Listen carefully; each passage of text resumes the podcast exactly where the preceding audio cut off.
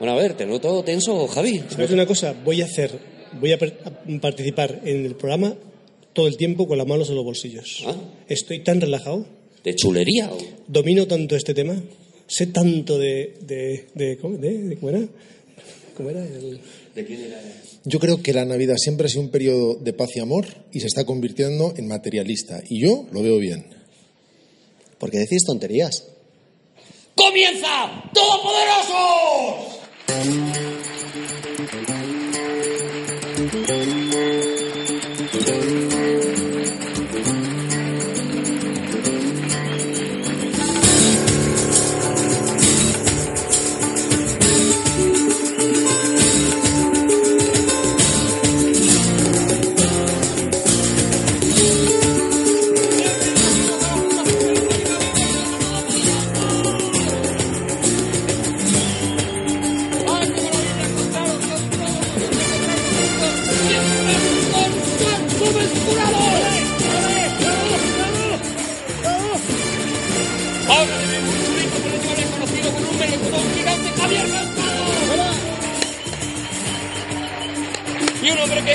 Uncita de chocolate, Rodrigo Cortés.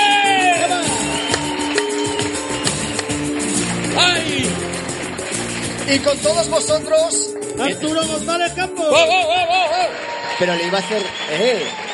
¿Qué? Me has matado porque yo le iba a hacer un juego como con lo de los títulos de Roald Dahl, como el que ha hecho él, pero te has, ¿Cómo? te has metido en medio. O sea, el- Ah, tenéis un jueguecito de palabras. claro, o sea, tú, por ejemplo, ah, te ha dicho lo del melocotón gigante. Juan, no lo expliques. Si no sale, se asume. Claro, es que no ha salido, eh, Juan, y estamos perdiendo Claro ritmo. yo, al no ser avisado yo... a no ¿Quieres ser- hacerlo? ¿Quieres hacerlo, Juan? ¿Quieres hacer la presentación No, no, así no, con no, el no. juego de palabras? No, no, no, ya Es no que yo creo que era maravilloso. Ahora que lo digo... Ya, ya no tiene gracia, está diciendo Juan Gómez Jurado. O sea, él pensaba que tenía gracia. Ahora es cuando quiero que lo hagas, Juan.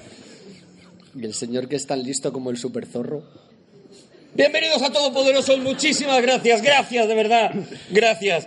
Eh, eh, vamos a hablar de Roald Dahl hoy, Todopoderosos. Antes, eh, déjame que diga una cosa, porque Sí, sí, sí. eh, en este... Me, me has pedido, me has pedido que, que al principio, bueno, abrir tú de alguna manera, ¿no? En el programa. Simplemente pedir disculpas. Ah. Pedir disculpas a cierta parte del auditorio, de, de este caso de, de, de aquí, donde Sí, estamos. sí, de la Fundación Telefónica, sí, sí. y de la gente que está en, en el podcast, en el podcast, perdón. Sí. Y podcast, que es con D, Mm. porque yo que emplacé a la gente que vamos a hablar de Brian De Palma, que las, Sí. nos quedaron colgadas tres, tres peliculones, cuatro. Mm, No, nos quedaron cuatro películas, Cuatro es peliculones. verdad, en, el- en- en- en- en episodios anteriores de Eso Todopoderosos. es. ¿A- Y- a cuál mejor? ¿A cuál mejor? Y dijimos que, Dios mediante, lo, lo hablaríamos de ellas.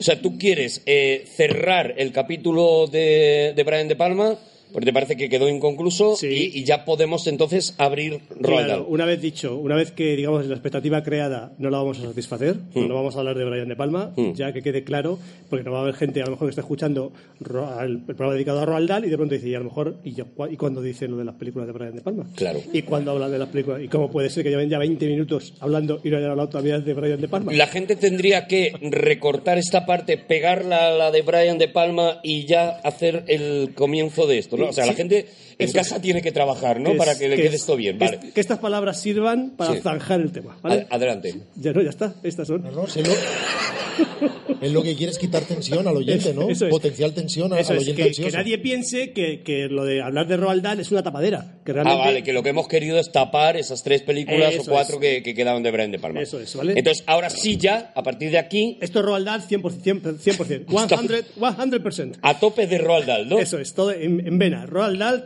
Vale, lo primero que me tenéis que explicar es por qué estamos haciendo un programa de Roald Dahl. Porque anda que no hay gente que ha escrito cosas, que ha hecho cosas, y de repente no sé por qué, eh, mm, sobre todo Rodrigo y Juan, vamos a decir las cosas claras, se han empeñado mucho en hablar de Roald Dahl. Vamos, no, no, Pero que algo- salga todo. Porque es el- de la literatura infantil el más grande y uno de los mayores cuentistas del siglo XX. De los mayores o de los mejores. Mayores, mejores, me da igual. O sea, quiero decir, estamos estableciendo un término comparativo en relación a su calidad. Mayor, mejor es lo mismo. En realidad es así. Hemos hecho.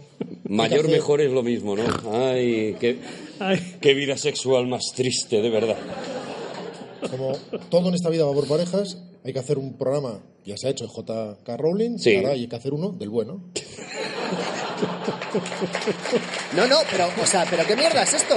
O sea, ¿Pero qué estáis aplaudiendo? O sea, en, en Todopoderosos no somos haters. Y perdóname una cosa, o sea, la obra de J.K. Rowling es mayor y lo que está diciendo Rodrigo es que la de Roald Dahl es mejor. no, la de Roald Dahl A lo también. mejor eh, sí hemos establecido una, conferen- una conferencia, fíjate lo que acabo de decir, una comparación. No, la de Roald Dahl también es mayor. Pero, pero que no me refiero a eso, que J.K. Rowling es maravillosa y este señor también es maravilloso, solo que un poquito más. No es el debate, no es el debate. ¿Por qué, Rodrigo Cortés, por qué querías hablar de Roald Dahl? ¿Por qué estamos hoy dedicándole un Sí. programa a este A señor? mí, a mí no me lo preguntes de por qué quería hablar yo de Roald Dahl, ¿vale? Sí, sí, sí, sí. Tú vas ahora, Javi. Pues, pues, bueno, vale. Tendré una, respuesta, tendré una respuesta corta preparada. Es el, el mejor escritor de literatura juvenil infantil de la historia y eso lo convierte en uno de los mejores escritores en general de la historia, por tanto. Es, es un eh, escritor con, con una imaginación vividísima y que si consigue hacer una literatura para todo el mundo es precisamente porque se dirige al niño con una ausencia absoluta de paternalismo y de condescendencia. Entiende muy bien al niño, mucho mejor de lo que lo entienden sus padres. De manera que las novelas de Roald Dahl probablemente no las aprueben los padres y sin embargo vuelven locos a los niños porque entienden muy bien esa crueldad entrien- entienden muy bien la violencia, entienden muy bien la injusticia, la lucha contra la injusticia, eh, una moral en formación y lo consigue hacer además eh, convirtiendo siempre la mediocridad, parece que a veces apela a su propia vida muy dura en los internados en que estudió de joven, en algo vivible, en algo soportable, gracias a la intervención de lo mágico y de lo fantástico. Mm. Sí, eso es un poco el- la constante ¿no? en las historias de Roald Dahl. Casi siempre nos encontramos con un niño, una niña, quien sea. La- el protagonista suele ser alguien infantil que se ve metido de repente en un mundo en el que la fantasía se impone a su vida, a su vida más miserable. ¿no? Yo creo que el- lo, lo primero a lo que tiene que enfrentarse es a la injusticia. Cre- creo además que, que es la, el término central de toda la obra de Roald Dahl es una persona que se enfrenta a una situación que es injusta, por lo menos para su punto de vista, y eso lo arrastrará incluso a su literatura para adultos, a los cuentos que él escribirá. Eh, si tú ves eh, James y el melocotón gigante, voy a decir esto primero para que no digáis que es, que es mi biografía, ¿vale? Vale, no, no lo Eh, hemos sospechado. Es la historia de un niño, un niño huérfano, que vive con sus dos malignas y malvadas tías, ambas hermanas, tremendamente sádicas, muy crueles con él, y de las que, que no le dan de comer, que eh, le tratan muy mal, que están todo el día obligándole a hacer eh, tareas tremendamente desagradables, y de las que él quiere a toda costa escapar, escapar de la forma que sea. Eh, claro, lo in- realmente interesante es el, el que él, para escapar, lo que utiliza es efectivamente un melocotón gigante, el melocotón gigante epónimo del título. Eso es lo que significa Epónimo, ¿no? Epónimo, sí. Claro que Ponemos, sí. ponemos significa del título. Mira, hemos ganado porque antes hubiera dicho epónimo, hubiera dejado una pausita, después habría puesto boquita de piñón. Sí, pero he dicho- Y, y, eh, tardaría mucho en decir la siguiente frase. Ha- Haría como titubeos. Que no sé si sabéis qué quiere Sí. decir. Eh, y, y va, Oye, va cogiendo confianza. Oye, escucha, y. va ya- cogiendo No, confianza no. en ser un redicho. Ya- No, que- no, no, no, No, no, es que- no es confianza, no es confianza. Es que. Es directamente la asunción de que sois unos inútiles. Continúa. o sea que esto- esta Oh. frase no es epónima con el título del programa, ¿no? Por lo que veo. Epónimo es que es, es igual. Escucha, Continúa. y no te iba a preguntar, ya que estás explicando tantas y Está muy bien tantísimas porque has cosas. dicho epónimo es que es igual, pero lo ha dicho en un tono que vale para que es igual y también vale para que es igual. Que sí. No os lo voy a contar. O sea que cuando, cuando, cuando, por ejemplo, dices a, dices a, a tu, por ejemplo, a tu hijo, y, oye, vente, vente, tráeme por favor, tráeme, vete a comprar el pan. No, no. Dice, bueno, venga, eh, epónimo. ¿Es eso? ¿Es- ¿Lo he pillado? Sí, es perfectamente. Vale.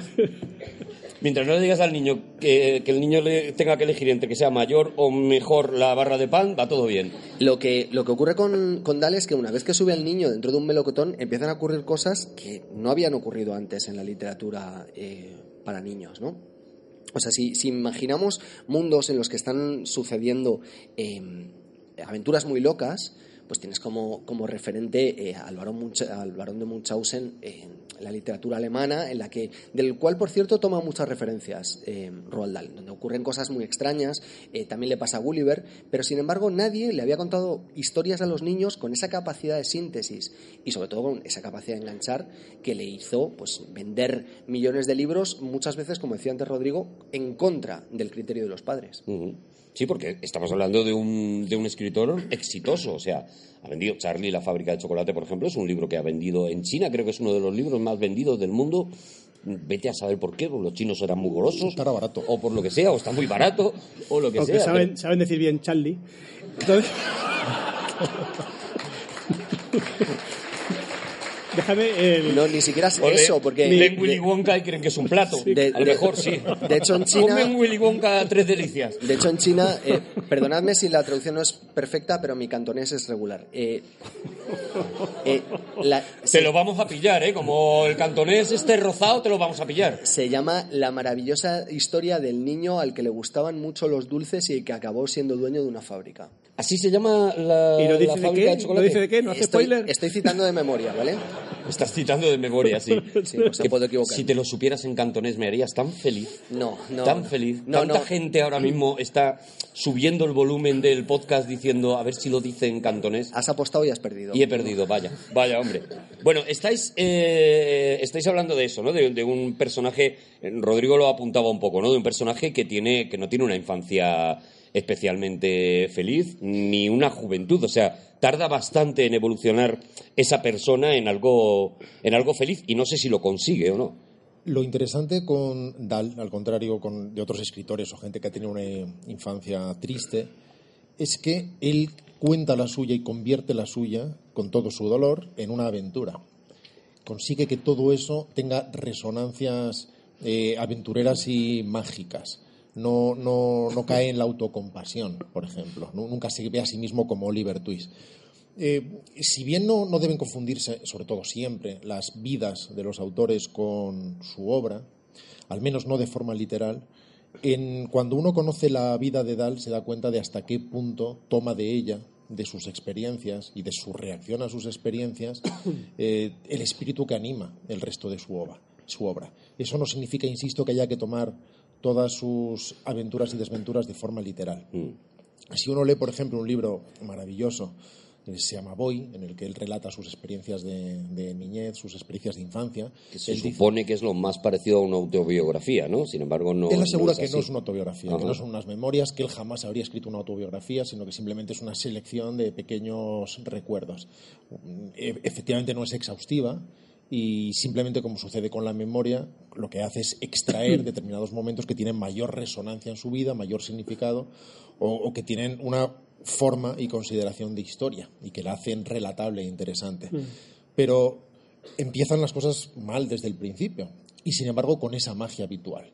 Está hablando de cómo sus padres noruegos, cuando él eh, nació y creció en no, Gales. él, él nació en Gales, pero sus padres eran noruegos y él cuenta antes de que naciera él, como su padre, por ejemplo, haciendo alguna labor, un arreglo de la- del tejado o algo parecido, se rompe el brazo de forma mm, muy clara. No es una pequeña fisura. Mm. Y como llega... Como Asoma el hueso. Asoma el hueso, efectivamente. Por eso decía muy clara, muy visible. Y cuando llega, como en las películas del oeste, el médico llega evidentemente completamente borracho. Eh, Hombre, es Gales. y decide que a pesar de ver un hueso sobresaliendo, lo que tiene es una luxación. Así que lo que pide a una serie de vecinos es que tiren del brazo. Ajá. tiran del brazo, evidentemente le desgracian el brazo para siempre y la única solución en un momento en que la eh, cirugía no está muy desarrollada es amputar directamente. Así que su padre se tiene que valer de un solo brazo desde el principio. Pero no es ningún problema, como sucedía en aquella época. Cuando digo en aquella época no digo que no fuera ningún problema que te faltara un brazo, sino que los dolores o, o- o- o las vicisitudes, los, los inconvenientes de la vida se tomaban de otra forma, completamente distinta. Ah, me Lo- falta un brazo. lo que era importante era importante y lo demás era contingente y simplemente la vida estaba constituida de eso y había que seguir adelante y solucionarlo y convertir los obstáculos simplemente en... Perdón. Disculpa, no, no, eh, contextualiza, ¿qué, ¿qué año estamos hablando? 20 años 20, Pues más mira, o menos. él nace el, el 13 de septiembre de 1916. Sí, pues pierde- 20 y Estamos hablando ¿no? de principios de siglo porque es antes de que naciera él. Ah, Claro, él pierde a su padre además con cuatro años. eh, o sea que. Bueno, pier- pierde lo que le quedaba de padre, claro. Claro, Pierde pierde el padre, padre menos un brazo, digamos, que el- pierde, ¿no? Pues sí, el 90% de Claro, padre más Su menos. padre se, conf- se convirtió en una persona tremendamente exitosa. Se convirtió en un gran empresario. Cuando se fueron a Gales, precisamente, con el negocio de los astilleros, se convirtió en alguien muy, muy rico. A base de mano izquierda. El padre tampoco era manco, ¿eh? Además que hay una anécdota que una vez dice que venía su padre, venían tres y venían tres señores y le dijeron a Roal, a Roal, por ahí viene tu padre, ¿cuál es tu padre? Dice, ese, dice, ¿cuál? Dice, pues el que... ¿Ves ese que tiene dos brazos? No. ¿Ves ese que tiene dos brazos? No. El otro. El de brazo impar. Entre otras cosas porque el que tenía dos brazos era su hermano, que es con quien montó su primer negocio.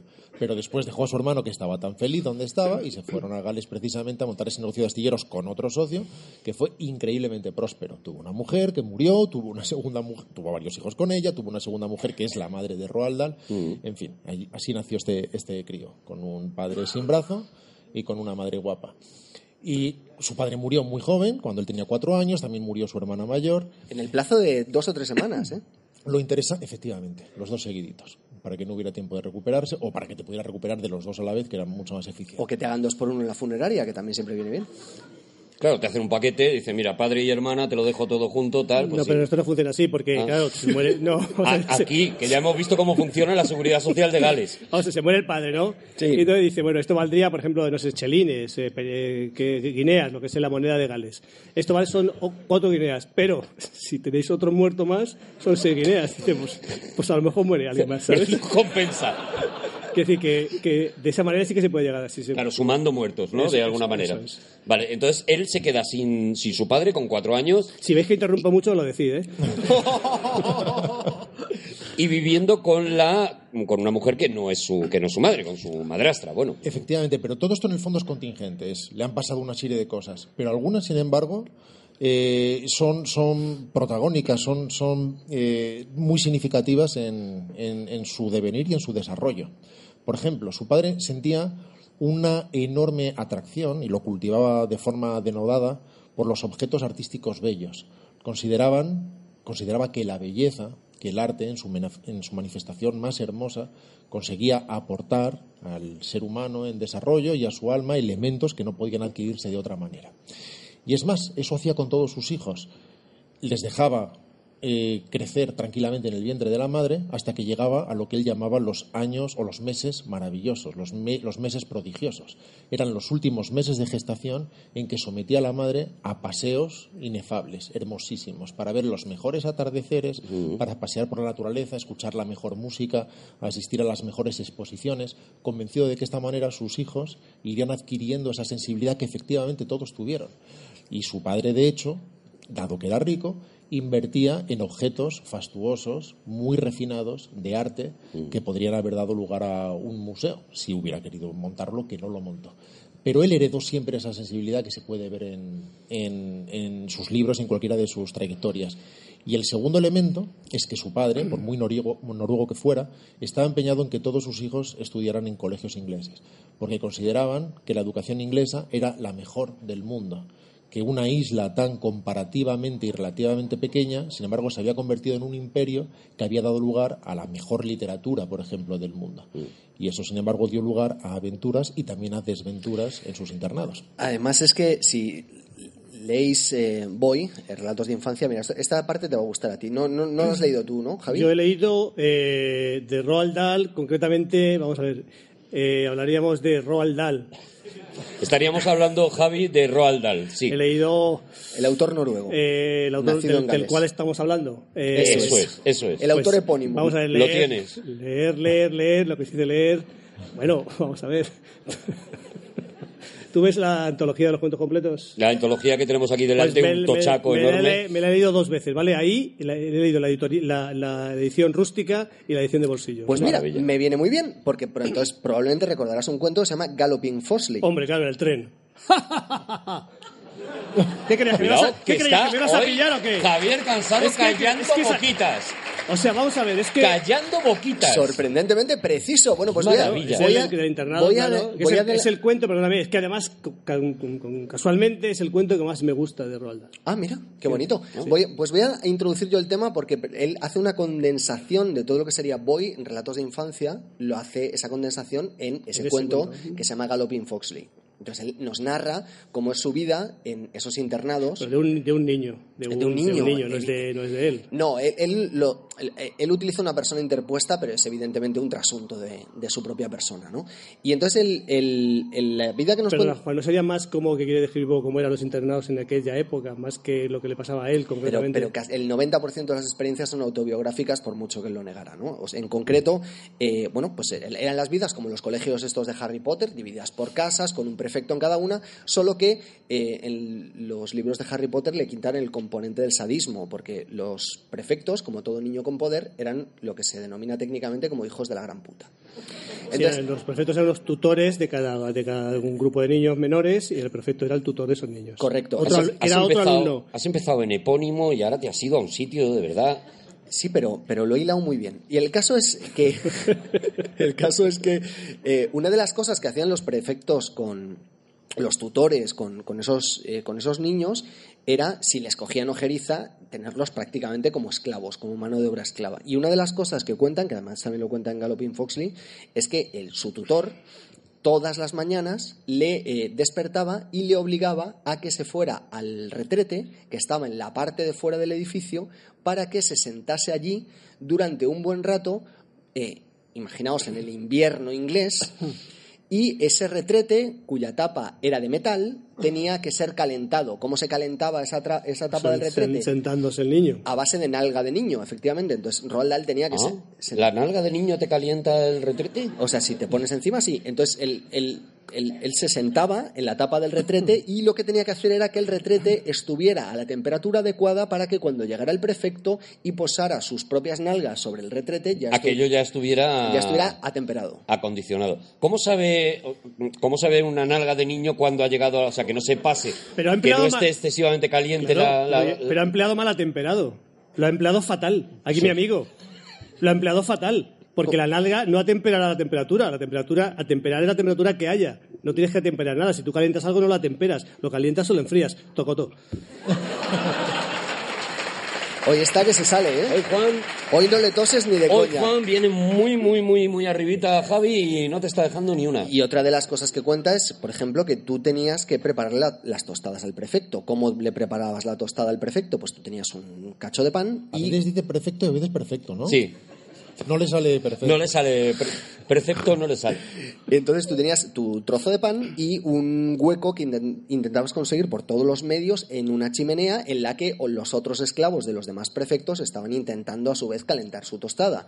Y la tostada tenía que estar perfecta. Eso quiere decir que ni demasiado quemada, ni demasiado cruda, Perdona, Juan, ni demasiado ¿qué, caliente, qué ni demasiado pasaba fría. si no calentabas el inodoro? ¿Qué, qué pasaba si no hacía la tostada bien? ¿Qué es lo que pasaba? Cuéntalo tú.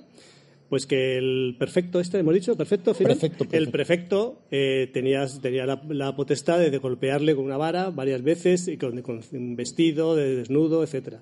Y entonces depende, lo, la- digamos, lo, lo que hubiera hecho mal, tendría la potestad de sacudirle unos golpes al, al niño, al, al esclavo, como tú dices. Además, Una, una pregunta, porque yo no he leído, no he leído esta, esta historia. Eh, ¿Hace primero la tostada y luego atempera eh, la nalga? No la tempera. Por- que la según calienta- el la orden en el que el prefecto hace las cosas por la mañana, lo, o lo pri- lo primero es atemperar. primero atempera. Que no ¿Se hizo tempera y alguna vez una tostada sobre las nalgas de un niño? Claro, Pues- llegó a tener la nalga tan caliente que aprovechó. Eh, eso podría ocurrir porque de hecho... ¿Llegó a provocar que le dieran eh, unas nalgadas para poder hacer la tostada ahí? No, no, no, no usas nalgadas. Estoy haciendo preguntas que- que Nalga- nalgada- desconozco. nalgadas con la mano. Hmm. Y esto era golpe de vara. Golpecito de vara. Claro, entonces Muy eh, bien, el, muy rico. el tema era que el prefecto te daba a elegir. Te- tú podías eh, recibir cuatro con la bata puesta, porque esto era al salir de la ducha. Era, to- era todo muy heterosexual, ¿vale? Entonces, eh, eh, esto era eh, cuatro con la bata puesta o tres sin la bata. Con lo cual tú tenías que decidir si preferías esperar uno más, un golpe más, o sin embargo si recibirlo sobre la piel de la nalga de Y los niños veteranos, esto es verdad, decían, con la bata, con la bata. Claro, pero es que no me parece que no hay debate. O sea, a mí no. Yo o sea, no sé dónde está la, dónde está la, espera, la espera, duda. Es que, es que yo recuerdo a mí en mi colegio, porque en mi colegio yo soy una persona de la proveta casi, te pegaban los profesores, Sí, los ma- maestros, no, que no profesores. Pero es distinto, ¿eh? Tenían o sea, una vara fina de avellana, una, una, una, una, sí, perdón, sí. puntería exquisita. Sí, cuidado con esto. Te decía el, el maestro, te decía, ¿qué prefieres? Puf, es que esto era mucho más exquisito que lo tuyo, por Dios. Eh, te- Dices tú de las varitas de Harry Potter. Estos sí que se buscaban una cosa. 50 golpes en la mano abierta, 50 golpes flojos, o uno fuerte, o tres en la yema de los dedos. Y tenías que Claro. elegir cuál querías. De tres dices- tres yo, decía, yo opciones. decía, todos. Pero los- las opciones eran 50 golpes flojos. 50 flojitos, muy flojitos, 50 uno, una, uno a toda leche, o tres en las yemas. Esto era en mi colegio. No hay duda, el, el golpe fuerte, ¿no? Sí, todos, bueno, yo no, yo, yo- yo era, una, yo era un avanto, yo quería todo para mí. Pero el caso es que todos estos maltratos eh, físicos y psicológicos se producían eh, de una forma constante y sancionado por todos porque esa era la manera de educar sí. en un colegio inglés y así conquistaron Australia. Claro, ¿quién querría quedarse allí? Claro. Pero la, la cuestión es... Iban todos en bata en Australia, por si acaso les pillaba. Y a pesar del poderío francés, pues siempre les ganaban, pues por razones obvias también. El, el caso es que Mira cómo se hace gracia. Se gusta. a lo que yo, no, a donde yo iba. No me hagas reír, tío, que ya había cogido mi hilo. ¿Vosotros sabéis lo difícil que es ser yo? Nos gusta mucho cuando.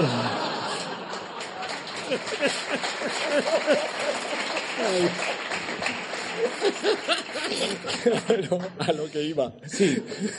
He dicho Francia. Yo creo que, yo creo que según vamos, nos va a dar para hacer dos programas de Roald Dahl. No, sí, sí, sí.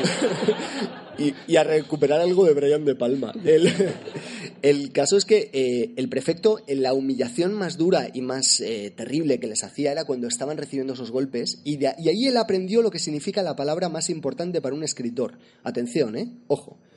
Anticipación. Porque esa es. Oh, dejado. El- la, la clave. Estoy por irme. La, la clave para escribir una historia como las que luego escribiría él es anticipar sucesos que van a ocurrir y luego dar una- un resultado eh, completamente distinto a lo que estás esperando. Eso, en eso basaría él toda su eh, construcción. Sobre todo sus de relatos, cuentos. claro. So- lo- Los los relatos, relatos. sí. Y él, y él lo, lo narra de una forma magistral en ese cuento que lo peor que te ocurría era que entre el tercer y el cuarto golpe con la vaca- bata puesta, tú tenías que estar esperando sin enderezarte, porque si te movías antes de recibir el cuarto golpe, él te daba un quinto para el que además tomaba carrerilla. Decía, ah, te has movido, entonces te cae otro. Entonces tú tenías que aguantar, aguantar, aguantar, pero claro, tu tendencia natural era al levantarte porque si levantabas recibías menos golpe. O sea, tú intentabas acompañar ese golpe, ¿no? Y ese mantenerse en tensión luego lo acabaría él trasladando a los relatos. Fíjate además con qué orgullo se hacía todo esto, que el, el- el truco por parte del prefecto o del director de la escuela era que cada barazo cayera exactamente en el mismo sitio, porque eso es lo que verdaderamente escocía y lo que creaba una laceración objetiva que era el resultado buscado. Y luego puntuaban, además. Y, y además se ufanaban de su puntería los que la tenían y se consideraba una pequeña triquiñuela que hacían los malos profesores, fíjate cuál es la definición de mal profesor, los que daban en la vara con tiza, porque de esta manera el primer golpe marcaba el Ah, lugar donde claro, salía hacían trampita. y los siguientes podían golpear en el mismo sitio con Si esa pegas a niños, pégales bien Pero y eso- pégales honradamente. Eso se consideraba una triquiñuela de mal profesor. Claro. Pero fijaos también cómo la víctima, bueno, la víctima, la persona que recibía el golpe, cómo, lo, cómo se manifiesta después cuando se encuentra en el cuento este de Eso, Galopin. cuen- cuen- cuenta este cuento. No, Javi. pero no se puede. No, hacemos, es que, Sí, sí, no, sí. es un spoiler Hombre, porque pero- el final es maravilloso. No, lé- voy a- voz no, alta, no, no, no voy a contarlo. No, no, no, es muy largo. No, pero me refiero que. tiene miles de cuentos, cuéntalo, No, cuéntalo. pero que es un, que es un final de spoiler. Hay otros finales que son menos spoiler, pero esto, si cuentas el final. Entonces, eh, él se encuentra en el, en el vagón de un tren con la persona que, mm, según cuenta, le golpeó de niño. Ajá. Entonces, le, le- en fin, dice, como fue sometido a un escarnio, quiero vengarme. Entonces, el- el- la venganza que pretende es decirle que, no le, que le da igual. O sea, la venganza que quiere que quiere que quiere que as- asumir que es que bueno que le, que le da igual que le pegó pero ya está no pasó nada Esa es su Que no le ha afectado nada. que no le ha afectado nada dices pero hombre tú, tú qué poco español eres joder La razón por la que estamos hablando de esto no es para abrir un especial sobre maltrato infantil, sino porque Que lo tenemos ahí pendiente. para después de Navidad, sino, Claro, no son fechas. sino porque todo esto se filtra de forma inevitable en su obra, de una forma muy directa. De esto se nota en gran medida, en medida Matilda, de esto se nutre en gran medida las brujas, de esta, de esta crueldad. Por ejemplo, él eh, hacía todo tipo de zapatistas, es una palabra que usaría más Javi, pero que uso en su, Pisa, pisa verde y zapatista es mío, sí. con, con sus amigos yendo a una pastelería donde había una mujer horrible, una bruja enorme con los dedos sucísimos que les daba, sin embargo, estas golosinas que eran para ellos la vida. En fin, esa consideración de estar en ese templo sagrado para el niño, que es un lugar donde tienes todo tipo de objetos que pueden hacer que se caigan todos tus dientes, y teniendo, sin embargo, eh, sirviendo a una mujer enormemente desagradable, es la que crea la semilla que hace, que, que- que hace concebir estas brujas viven bajo la apariencia de mujeres en un mundo aparentemente real, desarrollando una vida civil que consiga que su, que su, que su labor sea secreta. eh, con una serie de máscaras y con, una, y con unas actitudes que puedan pasar por perfectamente normales, escondiendo, sin embargo, una raza terrorífica cuyo único fin es matar a los niños. Eh, Pero también eran malvadas, ¿Quiénes? las brujas. Claro, claro, las brujas. Aparte, aparte del fin de... Bueno, da igual. Ya era una gracia también, ¿no? Claro. Claro, es que si no hay un sistema de tarjetas y colores, Avísanos, Juan, y traemos, yo qué sé, mayoretes o algo para que... Sin embargo, en, este, en, este mismo, en esta misma escuela, bueno, estuvo en la escuela infantil hasta los 12 años y después ya lo que llama la public school, que no tienen nada de públicas, son privadas y son muy, muy, muy caras. Pero él cuenta como precisamente entre los 10 y los 12 tenía una única excepción en su escuela que le traía todo tipo de satisfacciones. Y es que el sábado, durante dos horas y media, que eran exactamente las que usaban los maestros en ir al pub más cercano a beber cerveza, contrataban a una profesora que los entretenía, o más bien los mantenía aparcados, dándoles clase de literatura inglesa. Y sin embargo, él habla de estas dos horas y media con un amor infinito. Como esta profesora elegía 100 grandes obras de la literatura inglesa, cada uno de los sábados eh, se dedicaba a explicar una de ellas, fuera Milton o fuera incluso el origen de las especies de Darwin o fuera el primer folio de, Shakespeare, de modo que al cabo de esos tres años él había podido repasar esas 100 eh, obras que le daban una consideración muy clara de la herencia, del tributo literario que recibía por estar en un país como ese, y que de alguna manera todo el dolor que vivió se compensaba quizá con esas dos horas y media semanales. Perdón, has dicho 10 años, de 10 a 12 has dicho esto. De 10 a 12, bueno, sí, Oh, 10, pues, 11 y 12, tres años. No, no, me refería a que, que era muy jovencito, quiero decir. Sí, Sí, sí, sí, sí, un niño. pero es la edad a la que un niño empieza a leer. Y más en aquella época. Hoy a, las- a los 10 años están jugando a- al Clash Royale. Pero, pero a los 10 años es cuando de verdad. Un, sí, es lo que están haciendo, Arturo. No pasa nada. Hay, Eh, hay niños que leen con 10 años, es Sí, de verdad yo- que eres un abuelo. Yo, por ejemplo. Pero la, la cuestión es que con... ¿Qué? Es verdad, no me miréis. La, la, la cuestión es que... eh, No me miren. Pero hombre, es que Si esta me gente que miráis va, me da vergüenza. ¿qué va- esta gente qué que va a a lo mejor tiene hijos que dicen, "Pues mi hijo tiene 8 años y está leyendo ahora tal libro o tal otro. De hecho, estamos haciendo hoy un programa también para favorecer este tipo de Pero cosas. lo interesante que es que te has quedado en el maltrato infantil y te has enconado ahí. Lo, interesante de, una, de alguien como él es que era lo único que hacía. Y además, eh, fíjate, el- en Matilda queda perfectamente reflejado eh, esa diferenciación entre la profesora malvada, que es eh, físicamente tremendamente desagradable, de grandes proporciones. eh, creo que describe que sus, cada uno de sus pechos era como un saco de melones. Ah. Sí. Y que se- es la Trunchbull. Y- Claro, había que saber cuántos melones. Quiero decir que, claro, que un saco de Es que el concepto saco Claro, de es que el melones. concepto eso no, saco de melones eso no no me- existe, eso no existe. Fuera, Claro. fuera, fuera, otra cosa, No, eso no existe. ya no está, me está fuera. aclarando, dame un número de melones no y yo me hago existe. una Un idea. Saco de melones, que el concepto saco de melones no existe. No Está un existe. tamaño del saco. Que no existe, Claro, no existe. claro. Nadie, nadie un saco de melones, no existe. Está Ahí, lleno eso el saco. Puede haber un saco con tres melones, puede haber un saco con 20 Pero escúchame, melones. ni como metáfora, saco de melones, ni como metáfora. Fuera, fuera, fuera, fuera, ve que fuera. Puede fuera. ser un Que saco. tampoco creo que los melones se transporten en sacos, Fuera. sinceramente te lo digo. Dos melones grandes, fuera, lo que sea, pero saco de melones fuera, no, Fuera. no, fuera. Los pechos eran muy grandes, ¿vale? Bien, Como, ¿ves? como, como, como grandes ¿Ves? sacos de melones, Si ¿vale? hubieras leído de pequeño.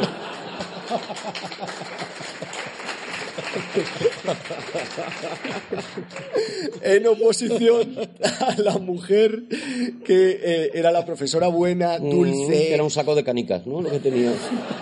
Era una pro- no describe sus pechos, era una, pero sin embargo el, el- el propio ilustrador Quentin Blake, con el que formaría un matrimonio absolutamente perfecto, es un enormérrimo ilustrador, preciosas las ilustraciones prácticamente hechas a trazo vivo, sin, sin llegar casi a, a cambiar de línea en cada uno de los, de los ¿Sabes a qué dibujos. me recuerdan a mí? A las de Sempé, del pequeño Nicolás de Goscinny. Sí. Tiene, tiene algo en ese Bien. trazo suelto y directo. Vale, compro, compro eso. Vale, entonces eh, eh, la, descri- la describe pues como una mujer agradable, tierna, buena, que lo único que quería era proteger a Matilda porque reconocía en ella lo mismo que Roald Dahl reconocía en sí mismo, es decir, la capacidad de entender la sensibilidad y al fin y al cabo de estar todo el rato opuesto a la injusticia, porque eso es lo que realmente pasa. Y, y lo decía antes Rodrigo muy bien, ¿no? El, cómo los niños perciben con mucha claridad, porque es una, una eh, cualidad inherente a los mamíferos, lo que es justo y lo que es injusto.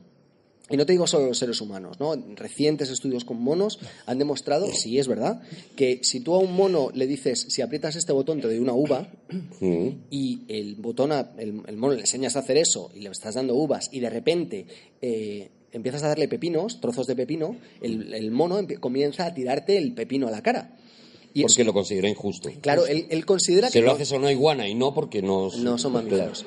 Entonces, eh, es eh, Y a tremendo. una hiena le parece. Hace. A mí, Te pilla la ironía. a mí con un pepino. La cuestión es que los niños sí reconocen muy bien ese término de la injusticia y Matilda está sufriendo esa injusticia constantemente. Yo no lo veo lo del mono. Yo tampoco, porque- ¿no? Yo- yo- claro, porque habría que ver las No, Juan, es que, es que vamos a ver, si hubieras dicho los niños reconocen la injusticia, aquí estábamos todos tranquilos. Metes los mamíferos y embarras de repente todo el, el debate. A ver, ¿por qué no Imagínate el mono? Claro, tú le pones, por ejemplo, un pepino al mono en lugar de la uva. Es una Entonces, rodaja. un mono verdaderamente justo lo que hace es averiguar las circunstancias. Y entonces pregunta, Claro. ¿qué, qué tal semana has tenido? Claro. Estás- lo primero que preguntaría es, Un ¿estás mono se pone en tus zapatos. Claro. ¿Sabes? Primero Claro. diría, primero, Sí. ¿estás bien? ¿Está Y tú bien? dices, sí, sí, todo bien. ¿Qué pasa? ¿No En había casa, uvas? En casa bien. Y entonces a lo mejor el otro dice, he tenido una semana súper complicada, Claro. tengo a mi hijo en el hospital, no he podido ir donde las uvas, he tenido, al final, mira, y me ha costado Menos mal que estaba enorme, abierta la pepinería. Y como mínimo he querido traerte pepinos. Y entonces el mono dice, bien, Bien. eso es un mono justo. Claro, claro, claro, claro. Sí. Sí. Vale, pues aparte de la perfecta Se descripción. generaliza con los mamíferos y luego ah, también hay que ir uno por uno, ¿eh? Claro, y que conste que la mayoría de mis amigos son mamíferos y que yo los tengo muchísimo respeto. Pues aparte de, de la perfecta definición no de justicia, sino de empatía que acaba de hacer Rodrigo, eh, es verdad que los niños sí que tienen muchísima, muchísima em- empatía para reconocer en, los que, en lo que están leyendo esas situaciones que dices tú no. Mm. Y a Matilda siempre la castigan la primera, como le castigaron a Roald Dahl, y muchas veces de una forma flagrante e injusta, y incluso siendo el castigador el que se sentía eh, alegre y contento porque estaba humillando a un niño, y eso es lo que le pasaba a él. Mm. Esto sí que es algo muy general en casi todas las historias, sobre todo las infantiles de, de Roald Dahl, ¿no? Son los... eh, incluso él tiene una- un libro que se llama Los cretinos y, y son los adultos cretinos. O sea, no se... eh, no, no muestra a los adultos directamente como eh, desapegados o, como, o incluso como agresivos o como violentos, que, que es lo que podríamos pensar con todas las historias que nos habéis contado, ¿no? sino que los muestra realmente como, como seres ruines, como seres muy, muy, muy animales, ¿no? Yo no creo- mamíferos. Yo creo que es, que es más complicado que eso y de eso habla precisamente la ausencia de paternalismo y de condescendencia de Roald Dahl. En su mundo no es, no es tan sencillo como mostrar a los niños como héroes y a los adultos como personajes terribles a evitar que han perdido la inocencia. En sus libros suele haber niños buenos y niños malos, niños terribles, y suele haber adultos buenos y adultos malos. Todo es más complicado. Si pensamos incluso en Charlie la fábrica de chocolate, la familia de Charlie es gente encantadora, es gente maravillosa que quiere Porque son pobres. Es verdad, es verdad. Porque son pobres, entre otras razones. Si pensamos en el, en, en el gran, ¿cómo se llama? La del gigante, Big Friendly Giant. Sí, el, mi amigo el gigante. Mi amigo el gigante, efectivamente. Si pensamos en mi amigo el gigante, el amigo, o sea, el, el gigante bueno, por decirlo así, es una expresión del adulto bueno y los gigantes salvajes son una expresión de los adultos malos. Entonces no, no establece esas relaciones metafóricas tan directas, sino que lo complica todo, creando además siempre un fondo de enorme crueldad que él consigue tamizar a través de un delicioso sentido del humor. Yo, creo que a los niños lo que, no sé si lo que más, pero de las cosas que más les gusta de los adultos es que se muestren torpes. O sea, que los que hagan, que hagan patochadas, que se equivoquen, eso a los niños les, les encanta. Entonces, el, el- la parte de ese, de ese matiz de crueldad que obviamente está, está ahí, que eh, que es, que es vamos, inexcusable lo que, de Roald Dahl, pero yo creo que tiene ese, ese matiz también de, de- de adultos torpes, que hacen, hacen cosas mal hechas, mal hechas. Y eso, eso al, al- Tontos, a- adultos to- tontos, sí, torpes, que se les caen las cosas, a bobos. Y eso les encanta a los, a los muchachos. Y se, y se sienten muy, muy, empatizan mucho con los, con los niños de, la, de sus, los- sus protagonistas, claro, sí. Lo, lo que veo, lo que veo es que está continuamente eh, refrendando su vida en lo que escribe. Estoy, estoy acordando que lo- los primeros cuentos de la antología completa estas hablan, son, todos de, avia- de aviación. Claro, él fue piloto y todos los primeros, no recuerdo, 15, 10, 12 cuentos son todos de, de, de- de andanzas de pilotos, de pilotos de, de la, Segunda Guerra Mundial. Sí, de hecho, su primer, el primer eh, artículo que se hace conocido y el primero que, que creo que publica él es Pan Comido, que es la narración de, de aquel accidente ¿no? que tiene él y que, y que es Libia- contado de otra manera. ¿no? Ahí en Libia, en el Saturday Evening Post, es donde pro- publica este, este artículo. Eso tiene una historia, una historia interesante, porque él no quería ser escritor. Ni sabía que lo era. Mira, os, os voy a leer algunos de los comentarios que hicieron sus profesores cuando él escribía en el colegio, para que se viera cómo lo que se anticipaba no era exactamente un escritor en ciernes. En el trimestre de verano de 1930, cuando tenía 14 años, en su clase de redacción, escribió uno de sus profesores, Nunca he conocido un muchacho que de forma tan persistente escriba exactamente lo contrario de lo que quiere decir. Parece incapaz de ordenar sus pensamientos sobre el papel. Trimestre de Pascua de 1931, con 15 años. Chapucero persistente, vocabulario desdeñable, oraciones mal construidas. Me recuerda a un camello. Sí, es verdad que un camello le puedes pedir lo que sea, pero que te construya Bueno. bien una oración no hay manera. Además, al ser mamífero, Trimestre de verano de 1932, 16 años, ya le podrías pedir algo más. Este muchacho es un discípulo indolente y analfabeto. Y por fin, en el 32, con 17 años, perezoso en todo momento, ideas li- limitadas. Esto se lo hizo su profesor, que más adelante sería, por cierto, el arzobispo de Canterbury. O sea, que es alguien a quien se le presupone un determinado criterio cultural. Pues tenía un ojo para los niños, tenía un ojo. ¿y siempre es el mismo profesor el que hace los comentarios? ¿O son distintos? No, son distintos profesores. O sea que- Pero evidentemente eso no, abrigó, no le hizo abrigar esperanzas como escritor. Ni siquiera tuvo este impulso. Lo interesante es que C.S. Forrester, que es el, el- el escritor de temas navales más conocido después de Conrad, de como Hornblower, el, el creador de el Horacio Hornblower efectivamente, y, el- y el y de la Reina de África, entre otras novelas. ¿no? y, y- y por ende, de alguna manera, de Star Trek.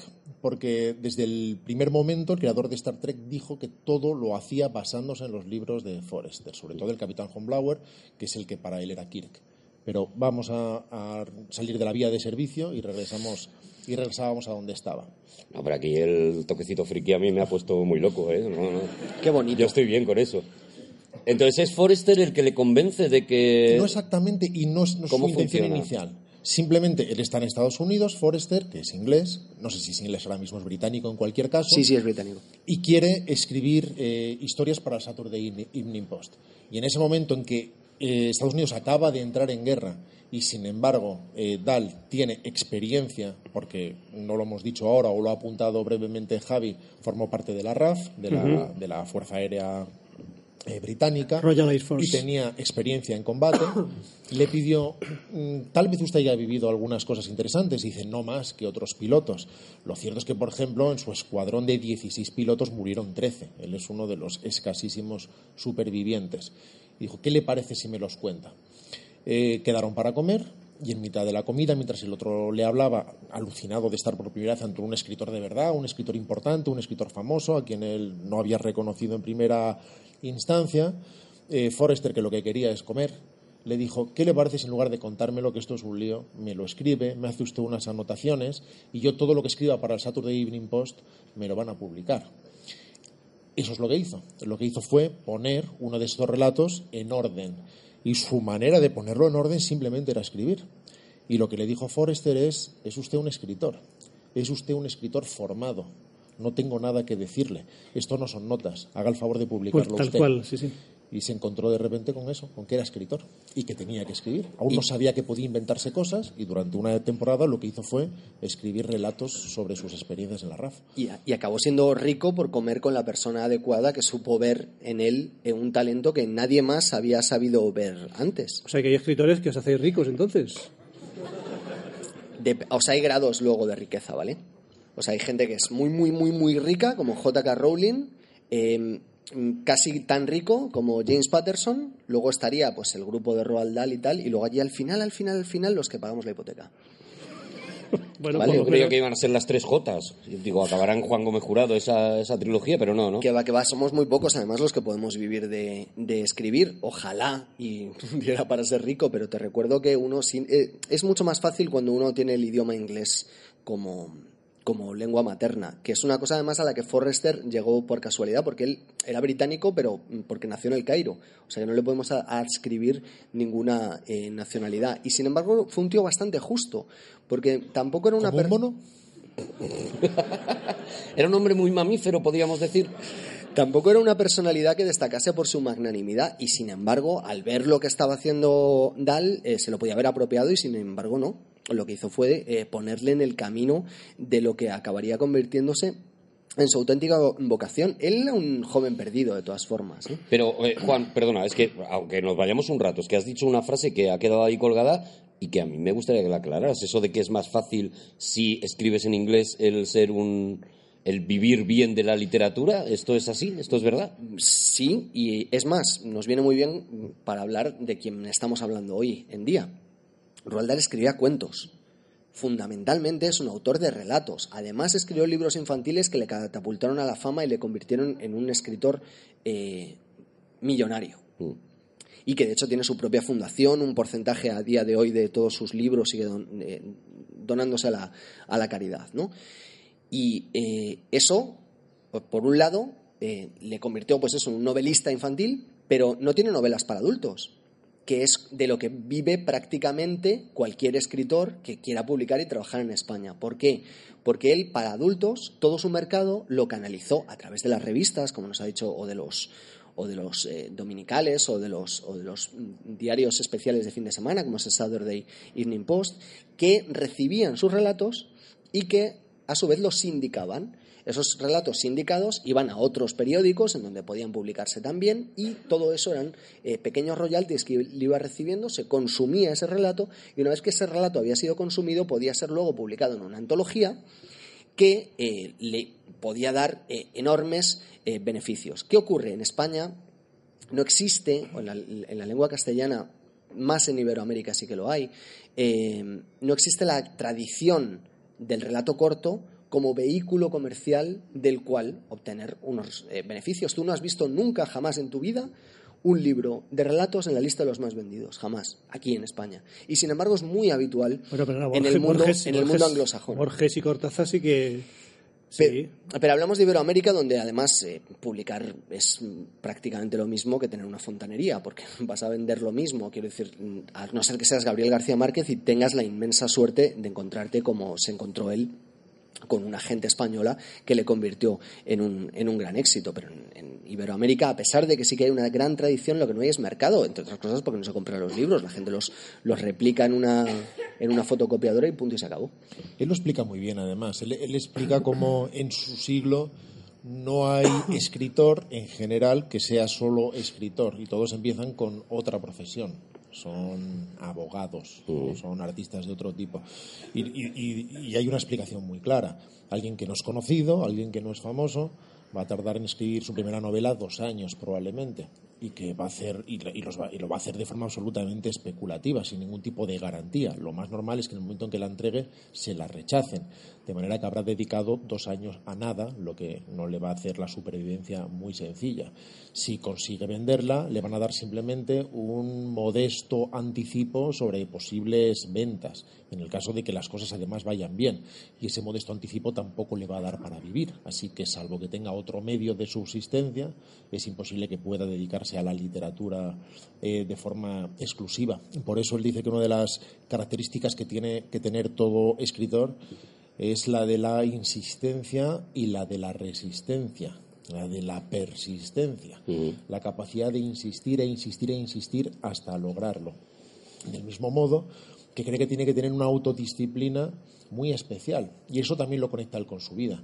Por ejemplo, él, cuando acaba sus estudios, lo que quiere es trabajar para la Shell. Para la Shell Company. Y quiere hacer esto simplemente para conocer mundo, porque quiere ir al África Occidental o porque quiere ir a. Iba a decir a Egipto, pero en realidad Egipto no quería ir, de hecho se lo ofrecieron y, lo rechazó. Eh, pero quería precisamente esto, conocer mundo, del mismo modo que después quería fichar para la RAF para poder adquirir una serie de herramientas que no tendrían los jóvenes eh, de su misma edad. Y él decía que su vida de empleado le encantaba. Le encantaba esa ausencia de responsabilidad. Y él hablaba de lo duro que se convirtió todo, en lo duro que se convirtió todo cuando se hizo escritor. Porque como empleado no tenía una sola decisión que tomar. Tenía un sueldo, además muy nutrido en el caso de la que era una, posición muy demandada, muy deseada por eh, los jóvenes de, su edad formados, los, los educados, y, esto le permitía simplemente vivir la vida de una forma a veces, de hecho, bastante difusa. Sin embargo, él dice que un escritor no tiene jefe. Nadie le va a solicitar un rendimiento determinado. Tienes millones de jefes. Sí, pero ¿sabes a qué, sabes a qué me estoy refiriendo? Nadie le va a hacer fichar eh, desde 8 de la mañana a 12 de la noche. Al final es parecido, porque si tiene que dar un, rendimiento y tiene un contrato, va a tener que entregar su obra en una época determinada, pero va a tener que en una fecha determinada, pero va a tener que autogestionarse. Y eso crea un sentido de autodisciplina que no tiene, sin embargo, el empleado. Y la característica, sin embargo, fundamental, porque todas estas son de orden muy práctico, es tan sencilla como lo siguiente. Dice, un escritor debe escribir bien y escribir bien es dar vida a aquello que cuenta. Esto parece muy sencillo. Sin embargo, leer la obra de Roald Dahl permite entender exactamente lo que está diciendo. Elegir ese conjunto de palabras exacto que hace que todo eso cobre vida dentro de la cabeza de uno y que se formen imágenes muy precisas, con texturas, con sabores, con olores, con un sentido irónico, en la que sea posible deducir las expresiones, el tono en que algo se ha dicho. La magia de todo eso se crea con la elección adecuada de esas palabras. Y él dice que eso lo tiene muy poca gente y que quien lo tiene, lo tiene, que no se aprende. él es muy certero además, él, en, un, en, un, par de frases describe una situación, pero vamos, tan nítidamente que estás allí, en dos frases, en una frase describe un personaje, o sea, es algo eh, a mí me ha parecido algo de una de un es, tiene un lenguaje tan alambicado, o sea, es llega hasta conseguir, hasta es capaz de conseguir la, la quintesencia de las de, las situaciones, es algo fabuloso. De hecho, él tiene un ¿cómo sería Juan? Un heptálogo son siete. ¿Sería un heptálogo? Pues sí. un heptálogo que eh, en una entrevista que, que, concedió, en el que dio los siete pasos que él considera, o las siete cosas imprescindibles que él considera que debe tener un, un escritor. El primero es eh, tener una viva imaginación, parece bastante obvio. El segundo lo ha dicho antes eh, Rodrigo, ¿no? Hacer vivir una escena, ser capaz de hacer vivir una escena en la cabeza del lector. Él decía que lo que había que hacer era pedirle a cualquiera que quiera ser escritor que escriba una única escena y que se la dé a probar a otra, a otra persona a ver si es capaz de visualizarla. Quiere decir que ha utilizado las palabras precisas, ¿no? La tercera dice que es energía, atarte a lo que haces y no soltarlo, hora tras hora y mes tras mes, esta constancia de la que, de la que también hablaba Rodrigo. La cuarta era el perfeccionismo, no sentirse satisfecho hasta que, hasta que no se haya reescrito una y otra vez. La Escribía y reescribía mucho. Eso es, os quería preguntar, porque creo que él era muy, muy cansino consigo mismo. ¿no? Escribía mucho y además tenía también editores eh, muy cabrones que le hacían insistir y reinsistir la primera versión de Matilda, por ejemplo, era completamente distinta a la actual y mostraba una niña enormemente cruel con sus padres, por mm. ejemplo.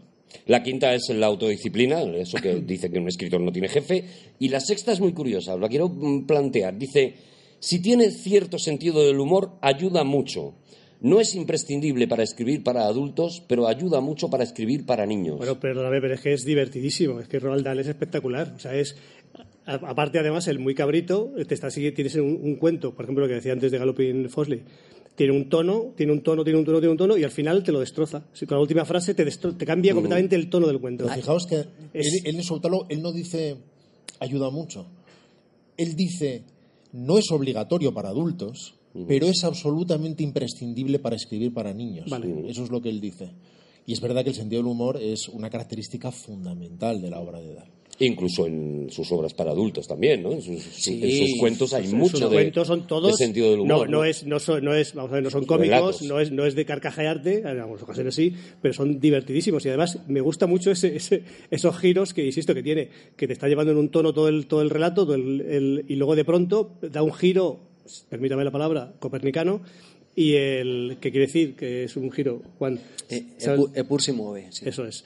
Entonces, el- y de pronto te lo cambia radicalmente. Mm. Y dices, qué, qué gracioso el cabrito este. Sí, es, es, es ¿Tú te enfadas un poco con Roald Dahl cuando Yo- es muy gracioso? Sí, yo eh, me, ¿Te enfadas me- un poquito? Me enfado, me ¿Te sienta enfado, mal? me enfado porque hace cosas que no te, no te las esperas. Entonces eso, eso a veces me encorajina un poco. Pero es- es- Yo, yo, perdóname, yo, yo cuando, en fin, yo soy una persona que tengo, tengo- perdóname que se hable, hable así de mí, tengo una imaginación desbordante y desbordada. Y entonces de pronto estoy, le- estoy leyendo algo y ya sé por dónde vas a ir. O sea, eres de los listitos que, Digo- que se quieren anticipar. digo, claro. ahí, digo, ahí, Robal, cuando tú vas yo vengo. Ay. Pues- Alma de cántaro. Pues qué va, pues qué va, no, no, no. Te Digo, pilla. Me pilla, me pilla siempre. Te pilla. Me pilla siempre. Y, te- y- y además suele ser con algo que tiene gracia, además. O sea, ese cambio que no, te lo, no me lo esperaba. Y Sí. con un humor muy cruel. con Sí, un humor Es, muy es cruel. duro, es duro, sí. es Pero- duro, es duro. Yo- a mí me interesa mucho, primero, ant- antes de que lo abandonemos, el tema de la economía del lenguaje. Ah, pues si vamos a dejar de hablar de Dal de repente a mitad del Claro, programa. yo también Y digo. empezar a hablar de Brian de Palma, por ejemplo. Vale, Eh, déjame, ¡Ah, no, no, que dijimos que no, por Dios. Tra- trata de déjame decir apagarlo. la séptima porque está la gente ahora mismo con una tensión que se, Sí, sí. se le va a morir. ha llamado gente. Que la séptima es humildad. Si piensas que tu trabajo es extraordinario, estás abocado al fracaso. ¿vale? Mira, es la única que me parece una gilipollez. Mira, pues un saludo para todos los familiares de Roald Dahl. Pre- precisamente, precisamente. Te ha faltado humildad en esa frase, me ha parecido. No, no, no, no, no, no, todo lo contrario. Si es que es precisamente porque si hay algo A que Roald Dahl le tirabas una uva y decía, no, yo con media ya tiro. No, ya". sí. un pepino. No tendrás pepinos. Precisamente porque lo último que necesita un escritor es humildad. Lo necesita la persona, que no es lo mismo. El escritor no. Ostras. Ah, cuidado, que estamos hablando de Bruce Wayne y Batman. Exactamente. Entre otras cosas. Pero bueno, esto es un tema para otro día. Pero No, no es un tema para otro día, Juan. Estamos pues es- hablando hoy de escritores, es muy es un escritor que ha pedido humildad, no se me ocurre mejor momento. El de Brian de Palma ya lo hicimos.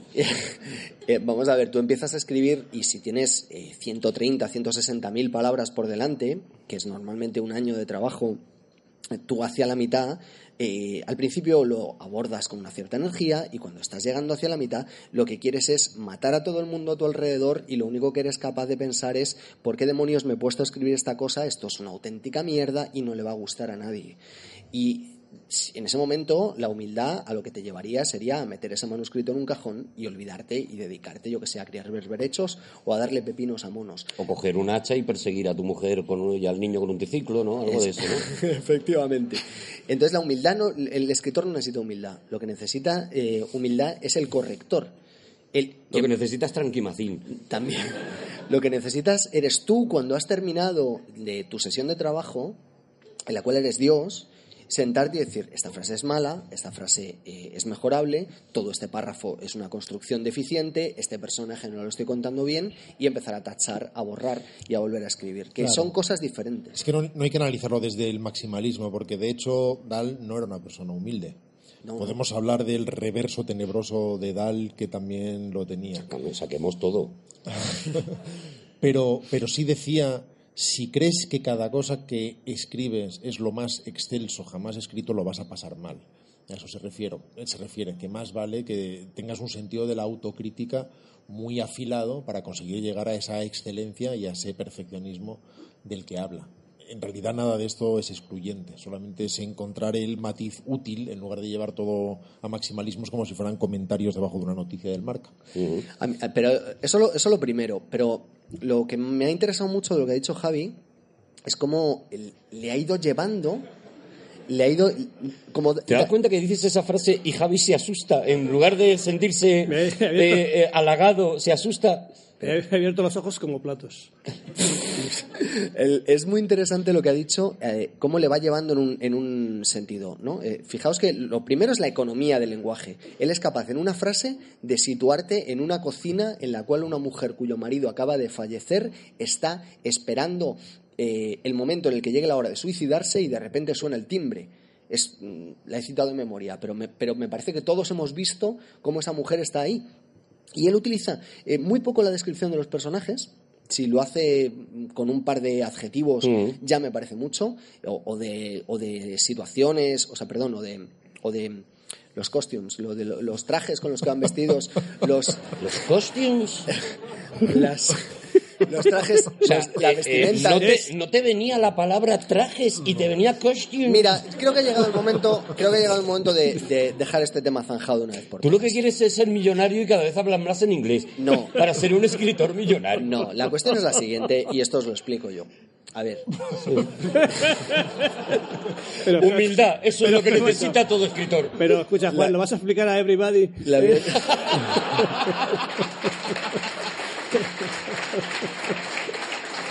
Javi, por favor, cállate y follow the leader. lo, Adelante. lo que ocurre es lo Además, en lugar de siguiente. decir, lo explico, dice, lo explico yo. Os lo voy a explicar dice, ¿Qué yo. es ese sujeto que se infiere del contexto? No, no, yo.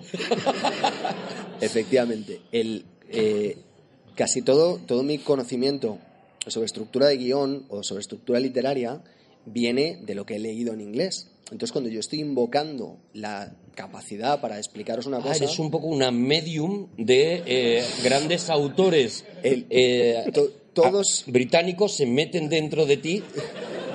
Mira, le voy a dar una vuelta al vaso. ¿Podemos hablar con Shakespeare? todos los términos, todos los términos que yo conozco Por ejemplo, ropa. son en inglés. Entonces yo, a la hora de... ex- de o sea, yo no, yo no pienso como tú en, en personaje. Yo lo que pienso es en carácter.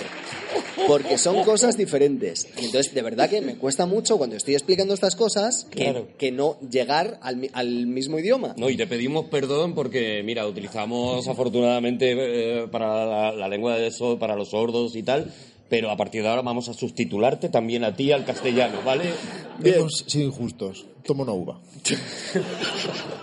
Lo que yo lo que- lo- Injustos cual ovíparos hemos sido. A ver, no, no estáis empatizando conmigo, ¿vale? Yo sí, yo sí, yo estoy callado. La, ¿Qué cu- es, qué es lo más que se puede empatizar contigo? la cuestión es Si que- empatizas mucho, las vas dejando pasar. Ese es, ese es el nivel, ese es el límite por arriba. que Ja- Javi ha explicado cómo él, eh, de repente, con una economía de personajes Len- Y un lenguaje alambicado totalmente. Es sin algo que se haga descripción de vestimentas, ya me ha salido, perdonad antes, ¿eh? Mm, no, la no, no. digresión que igual, igual, igual me desvía un poco.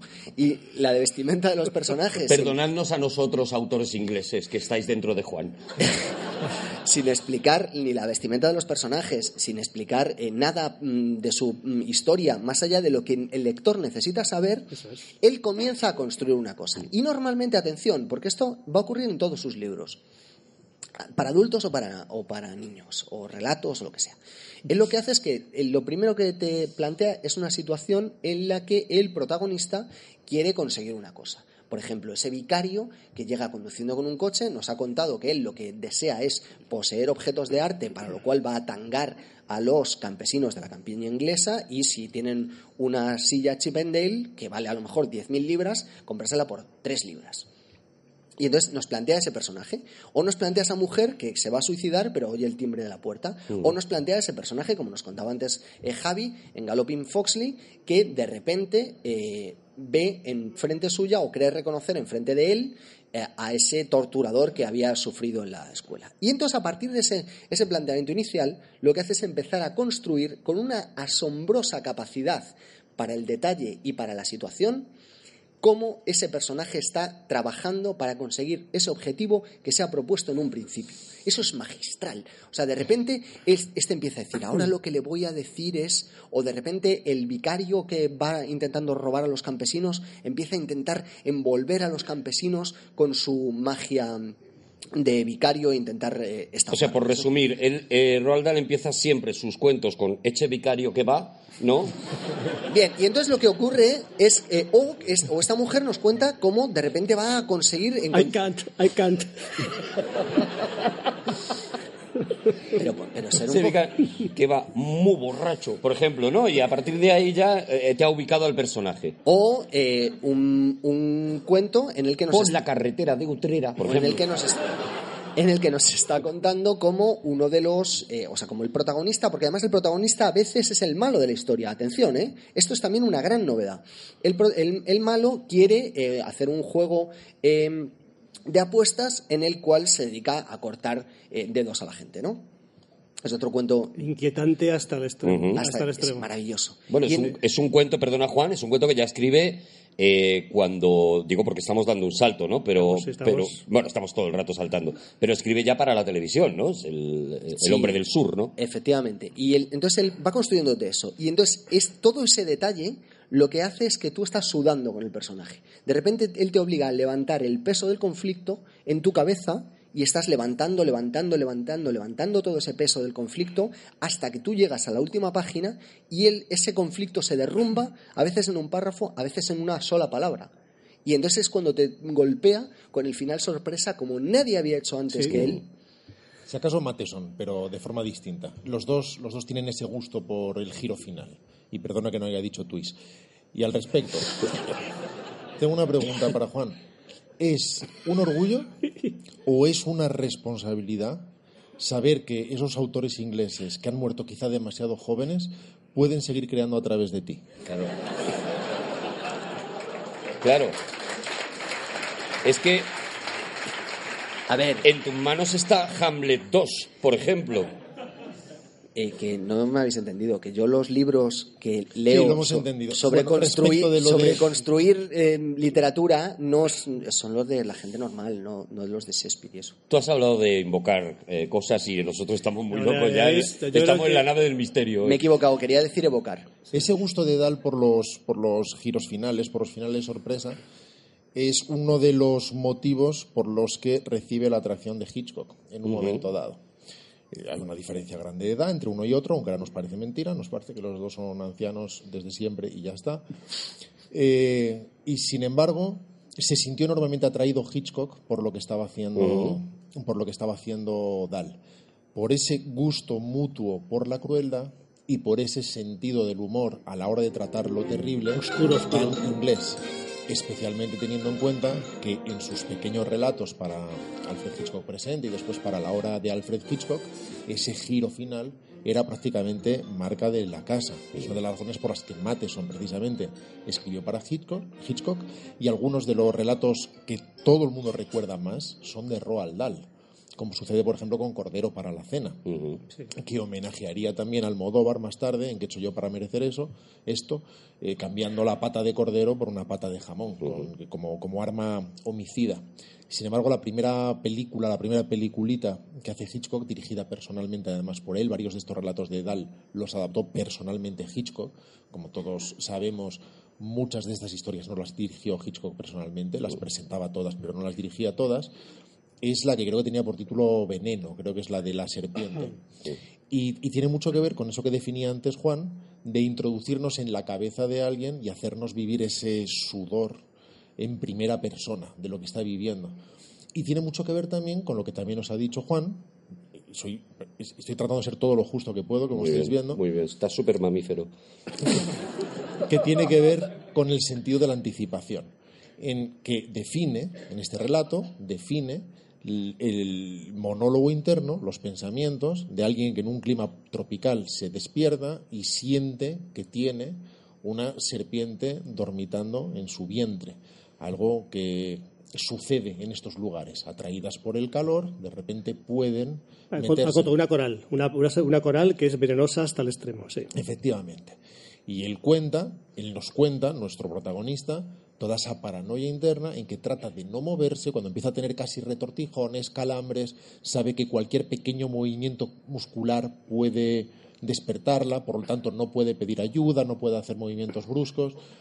En realidad en este cuento no sucede nada, no sucede absolutamente nada.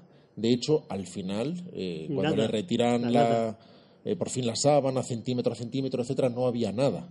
Él todo lo ha imaginado o tal vez estuvo allí, después se fue en algún momento, pero ese sentido de la anticipación es el que crea todo ese suspense. Y además, ¿no te parece que también tiene mucho que ver con el proceso? Es decir, lo, lo que, lo que pasa es que de repente nos describe en este cuento en concreto como el médico le dice al otro, ahora lo que vamos a hacer es, voy a levantar la sábana un poco y usted va a introducir lentamente por aquí debajo esta cánula. Y entonces te dice lo que va a ocurrir y de repente ocurre un obstáculo, ¿no? Y además te hace anticipar lo que podría pasar después de suceder eso. Precisamente como te preparan, hace que tu cuerpo se encoja porque sabes que en cuanto se junten esos dos cables todo explota. Hace, y y después que eso explote o no explote es completamente irrelevante, porque todo el sentido de la tensión y el suspense ya estaba ahí. De hecho, esa es la definición del suspense. Ni siquiera hace falta El desenlace. Ni siquiera hace falta un desenlace, no es importante. Esto no tiene absolutamente nada que ver y, y- y no es una transposición literal, pero este cuento, por ejemplo, es la razón por la que en Buried hay ese pequeño episodio Con la serpiente ese tuya. pequeño episodio de la serpiente, Ajá. que inicialmente en el guion original eran unas hormigas rojas o algo parecido, no, no recuerdo. Pero precisamente como homenaje a este relato de Dal, aparece esta serpiente en su vientre en el momento en que él ha quedado dormido. Esa la ha visto Javi. Eh, sí, sí, la he visto varias veces. Escucha, el, mm, no sé si has insinuado, creo que no lo has dicho, has insinuado que digamos que el estilo este de- del final, un poco digamos de cambiar, de, de cambiar el tono del, del relato, tiene que ver con su, con su asociación con Hitchcock. ¿Has llegado? No, No, no, no, no, es que no, decía no, que, esa es claro, la razón que por la que Hitchcock se sintió eso, tan o sea, atraído. digamos que Hitchcock no es que no le, no le cambia el estilo a Dal, No, ya no, lo no, no, tenía, no. eso es. O sea, ya lo tenía marcadamente ese tipo de, de sentido humor, por supuesto, muy negro, negrísimo, porque el final este de la serpiente con la que, está en el trópico con la coral es un final cómico mm, de la te hace tal tensión durante la durante el- un cuarto de lo más corto que tiene cuatro o cinco páginas tiene tal tensión que cuando no ocurre nada dices, te ríes. Eso sucede también en El Hombre del Sur, en el que en Sí. realidad no ocurre nada. Podemos hablar de estos cuentos porque se han visto muchas veces y Sí. no desvelamos nada que nadie conozca. En El Hombre del Sur, que Está no- a punto que no de, dirigió- pero no ocurre nada, Efectivamente, que no dirigió personalmente Hitchcock, Sí. es el de la famosa historia del cipo, del, Del mechero, tipo, del mechero que hay que encenderlo con 10 esa apuesta, veces Se. Lorre y y se está McQueen. jugando el dedo. Y si consigues hacerlo 10 veces sin ningún fallo, algo que homenajearía más tarde Tarantino también En su Rooms, episodio sí. de Four Rooms. De una forma, por cierto, bastante más deficiente. No es, no es un gran episodio el de Tarantino, aunque tiene un final divertidísimo, nuevamente porque crea una, eh, un sentido de anticipación absoluto y lo diluye en un segundo con una falta de solemnidad absoluta y sin que uno tenga tiempo ni siquiera de haber digerido ese final. Hay, hay otra cosa muy interesante en, en cuestión de lo, en, lo, en lo referente a los relatos de Roald Dahl, y es que yo creo que Rodrigo lo anticipaba antes también de alguna manera, ¿no? Eh, cuando hablaba mm, Rodrigo de cómo escribe Dahl para niños, es con una falta absoluta de condescendencia. Cuando Roald Dahl escribe para mayores, a esa falta de condescendencia le suma otra cosa, que es la absoluta neutralidad moral, lo cual es tremendamente interesante y yo no lo había visto antes que él en ningún escritor. Es el, el hecho de que tú en un cuento vayas con el que está llevando el peso del relato, con el protagonista, que a veces es el malo. Y a veces tú lo que quieres es que el malo se salga con la suya, que consiga su objetivo. Y Dahl jamás juzga. Es decir, puede ocurrir una especie de, de justicia irónica que de repente el malo fracase en la última línea del relato y nosotros nos riamos y digamos, mira, te lo tenías merecido. Y sin embargo nos sintamos un poco decepcionados porque digamos, pobre, porque para algo el que manda, ya sea Adolf Hitler o sea Caperucita Roja, es él que es el protagonista de la historia. Pero también eh, ocurre que de repente el malo se sale con la suya y nosotros nos encontramos con una terrible eh, satisfacción interior porque ha ocurrido simplemente que el bueno ha ganado. O sea, perdón, que el malo ha ganado.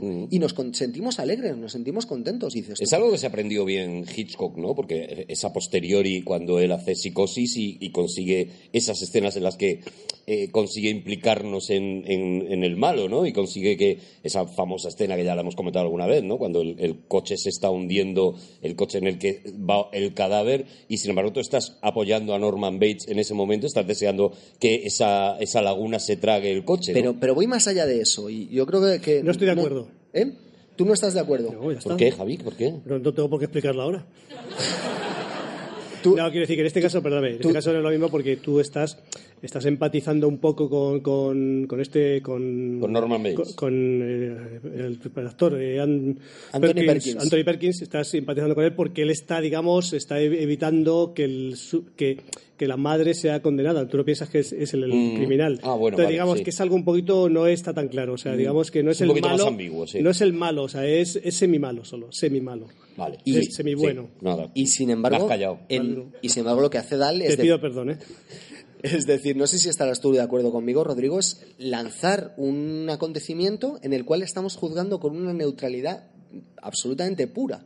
Es decir, mm, da igual en el sentido en el que se incline la balanza, lo que interesa es ver cómo se está produciendo el hecho y después eh, que Dios eh, o el universo eh, Y el- juzgue o el después, lector, ¿no? o el lector juzgue, ¿no? Claro. Porque tú en Galloping, otra vez me claro, que parece que solo, he- solo he leído ese, pero en, Na- Nadie va a sospechar eso. en Javi. Galloping Folly, el, tú realmente, o sea, el- trata de ser neutral, pero vamos, tú estás hasta- al, al- al protector este, al, ¿cómo le llamabas antes? El Prefecto. Al prefecto está deseando que le pase algo. Ahora es o sea, como el perfecto, lector. Eres, sí, es un perfecto perfecto. Te- El, el está deseando que le pase algo, o sea, como lector sí que está jugando lo que está pasando. Es muy honesto en la definición de sus personajes, creando seres reales, con contradicciones, con sentimientos ambivalentes y con motivaciones y motores egoístas, como él reconoce en sí mismo y cualquier ser humano en sí mismo. No trata de ser ejemplar. Eh, la justicia surge de otra cosa. Alguien es absolutamente real y eso hace que, sin embargo, sus pulsiones, si son equivocadas, paguen de alguna manera. Pero la definición de sus motores, insisto, son absolutamente honestos, incluso en el caso de los protagonistas. Esa es la ausencia de condescendencia, precisamente, de la que estamos hablando. Eh, sus personajes normalmente no desarrollan arquetipos ejemplares a los que acogerse la historia sí puede acabar teniendo algún tipo de, no, no diré moraleja, porque no es exactamente esa la lectura que podamos darle, No, porque a veces es negativa incluso. pero no elude, no elude lo doloroso ni elude lo terrible. Y, y en ese sentido es muy heredero de las, de las historias tradicionales para niños y de los cuentos de hadas los, o los de los hermanos Green antes de ser edulcorados con el tiempo, que eran terriblemente sangrientos y terroríficos. Cuando tener un niño mm, costaba menos y valía también menos. Esta consideración, estas cosas de las que hablamos ahora del, del instinto materno, etcétera, son de anteayer. No ha existido nunca. Un niño era alguien que probablemente iba a morir y que debía ser sustituido por otro. Por eso tenían 15 a ver si sobrevivían 7 y a, que había que, y a quien había que poner a trabajar lo antes posible, si eres pobre. Y si eres rico, lo que había que hacer era mandárselo lo más lejos posible o dárselo a una institutriz para verlo lo menos posible y con, con mucha distancia y con mucha cautela. En el desayuno y a través del periódico. De alguna manera, él percibe perfectamente eso, lo asume como natural y lo define de ese modo. Y, y él puede definir mm, muertes, por ejemplo, crudelísimas. No, no busca, por ejemplo, que un niño pueda tener eh, una pequeña reconvención que le permita en un momento dado mejorar y volver al mundo con una mejor disposición. En la fábrica de chocolate, por ejemplo, van cayendo de uno en uno y de, y de forma terrorífica. Y lo mismo sucede en las brujas. Cuando las brujas acaban con un niño y lo matan de una forma normalmente terrorífica, eso es lo que sucede. El niño no vuelve a la vida eh, con una actitud nueva para desarrollar ante sus padres. Hay otra, una pregunta que quiero hacer a Rodrigo antes de que salgamos del cuento. Y es precisamente lo que tiene que ver con cómo Roald Dahl sale del cuento. Y es. eh, si, o sea, yo personalmente, eh, cuando he escrito algún cuento, que tampoco es un género que haya trabajado mucho, sí que lo, lo hacía más cuando era joven e intentaba aprender a escribir. Luego me di cuenta de que no era fácil. Claro. Eh, que es mucho más difícil escribir Bueno, un cu- joven, estabas empezando, estabas, Es mucho más era- más estabas difícil es- confuso, todavía no, no te comunicabas con autores eh, es, ingleses. bueno, es- son- es mucho más difícil escribir un cuento que una novela. Em, ¿Cómo? pero Más difícil escribir un cuento que una novela. Es muchísimo más difícil. Muchísimo más difícil. Y aún más escribir un cuento para niños o una novela infantil. O sea, eso, y además es, Roald Dahl te lo decía, escribir para niños es como escribir para adultos, solo que hay que hacerlo mejor. Pero lo que me resultaba muy interesante cuando yo leía con 13, 14 años relatos de Está lo ¿Te has dado cuenta? Está contactando. Esto no es muy radiofónico, No, pero no, ya a- está, se está tocando las Él, sienes. él se está tocando las sienes y me imagino que en este momento pues tenemos a Roald Dahl con nosotros. Roald Dahl, buenas tardes. Eh, cuando yo leía a Roald Dahl con, con 13, 14 años, relatos de lo inesperado o, o, eh, o relatos... eh, Good costume. en relatos, relatos de lo fantástico, lo que me sorprendía por encima de todo era que elegía exactamente la frase precisa para salir del relato. Y esto es muy difícil de hacer, porque... Very eh, difficult. Pero, por ejemplo, la, la palabra fin.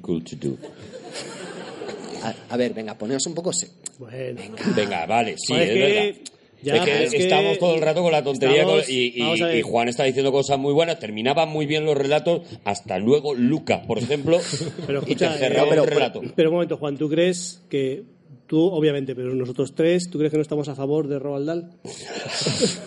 Pero lo que me ¿Crees resulta... que hay algo en contra ¿Crees que, hay algo en nuestra, lo que decimos? que hay una inquina? Llevamos Lo que una somos- hora y veinte hablando de un que, señor. personas que nos gusta el cachondeo, eso está claro, pero ¿tú crees que estamos en contra de Roald Dahl? No, pero yo en este Nos caso llama reptiles. intentaba, ¿Tú crees que somos monos que nos dan pepino? o qué pasa? intentaba hablar con la, la- una persona que creo que me va a entender. Eh, Oh. Rodrigo Cortés, eh, Ha sido a uno muy bueno, sí, sí. Ya verás. ¿te, te parece, ¿te parece que la manera de salir de una escena eh, tiene una característica muy cinematográfica, ese corte en el que deja todo en el aire o, o muchas veces cosas en el aire y sin embargo se ha resuelto el cuento de manera perfecta? A mí me gusta mucho como firma personal de Dal, como su última frase suele ser riau riau. Y ahora yo me voy de este programa. No, ¿Sabes que ¿Sabes? Tiene el libro, el libro ese de. No, no, el, el libro de canciones, que tiene el libro de canciones de Roald Dahl, está ahí escrito. ¿Sabes cómo acaban las canciones? Todas. Riau riau. Chimpún. Chimpún. A otra cosa, mariposa. Que... No, eso lo bordaba, la verdad. Contéstame, Rodrigo. Es verdad que es un autor enormemente visual, sin embargo, no ha sido muy bien adaptado para el cine. Pero ¿y la salida del cuento, insisto? Sí, no, no. Eh, ¿qué, qué quieres que diga? Perdona. Sí, vamos, es- vamos a zanjar esto. ¿Cómo- qué, qué te parece cómo termina? Lo cual no es nada fácil. O sea, Dinos en- en si la- nos escuchas. En la palabra, ¿Qué quieres que te digamos? en la palabra No, exacta. eh, creo que tienes toda la razón, es cierto. Y, y también. ¿Y no podías haber empezado por ahí? No, porque, o sea, sí, podría empezar por ahí, pero es prácticamente lo que menos me interesa de Roald Dahl. Es decir, y es, pero me pasa también con Mateson, ¿eh? me pasa con muchos de mis autores predilectos. Una cosa que no estábamos diciendo lo suficiente es lo extraordinario escritor que era, no solamente sí, por sí, su sí, imaginación o, o los mundos que desarrollaba. Era un escritor absolutamente certero, un, un- un absoluto superdotado. Pero personalmente, ahora, en el año 2017, ¿En qué casi estemos? 18, eh, el- el- la necesidad de la sorpresa final no es lo que buscas cada vez que lees, que continuamente haya un pequeño giro. Algo que, sin embargo, en ese momento y cuando estaban haciendo estos eh, relatos eh, Block o Matheson o Bradbury, era fundamental. Prácticamente se, se buscaba ese giro final que le daba una vuelta de 180 grados a la cabeza. Pero es irrelevante lo que yo opine. Sin embargo, el desarrollo de esa técnica era magistral en el caso de Dahl. Tienes Pero toda la ni, razón. ni siquiera estoy hablando de la sorpresa final, eso no es lo que me interesa, es cómo, de, cómo utiliza, o sea, claro, es que es difícil sin hacer ningún spoiler, ¿no? Pero si está contando esa sorpresa final, eh, luego vemos la reacción de un personaje que in- incluso el protagonista a lo y que mejor... dota de contexto absoluto a todo lo que hemos visto. Cambia el contexto de todo Claro, lo que o sea, por ejemplo, le dice una, la mujer en uno de los relatos, no os voy a decir en cuál, le dice al marido, pero Ralph, no te pongas así, cálmate, hombre. Y lo que estamos a punto de asistir a- eh, en ese es momento una deca- decapitación. es un asesinato. Pero e- ella lo termina con un no te pongas así, Ralph. O sea, no te cuenta y entonces él se levantó y la mató. En realidad, to- todo eso es lo que está haciendo durante todo el relato, con esa falta de gravedad. Lo que pasa es que cerrarlo con esa misma ausencia de gravedad, como si fuera lo más cotidiano y normal del mundo, es lo que resulta llamativo. Porque efectivamente, y ahora eliminando la ironía, eso quita el chimpún habitual que puede tener una, una, una historia. Lo baja precisamente a un sentido muy inglés de lo cotidiano y, de lo, y casi de lo situacional. Claro, es que él, digamos que eh, hay, hay relatos que no los que los sacaba, pero no los sacaba. Seguiría seguiría un poco más. Tú tienes que seguirlo tú, el lector tiene que seguirlo. O sea, te lo te apunta. En este el caso este del, del rico este que tiene escultura de Henry Moore, que su mujer, que es una arpía, se queda atorada en una escultura.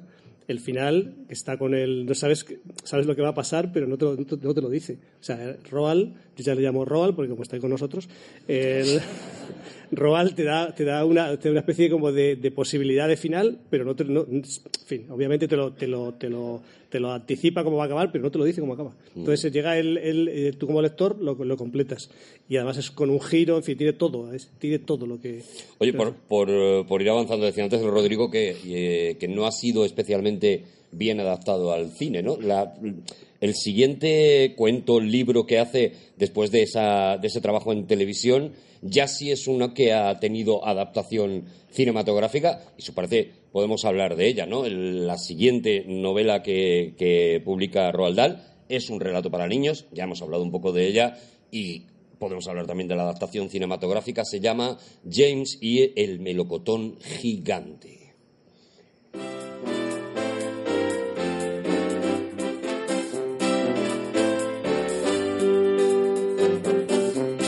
Que tenía unas ganas de poner esta música, me vuelve loco esta banda sonora. Yo no sé si os gusta la película, a mí me, a mí me gusta mucho esta película, Yo no la he pero visto. la banda sonora me vuelve loco, me vuelve loco, la de Randy Newman. ¿No la- no la has visto? No, Juan? no- no la he visto, he leído, leí la novela y me gustó tanto que no me atreví, porque ya había visto eh, la adaptación que hicieron de Matilda y ah, dije, a ver si va a ser igual. Tú eres de esas personas que dicen me gustó más el libro o, ¿sabes? No, Es- no- eso pasa así. sí, sí. Bueno, me gustó más el libro, tendrías que haber visto la película para poderlo decir. ¿O No, pero yo, por ejemplo, yo, fíjate, yo, yo no he visto, no he visto Matilda. ¿Que eres un tuitero? Yo no he visto Matilda tampoco y tampoco lo he leído, pero me gustó más el libro. Fíjate, ¿eh?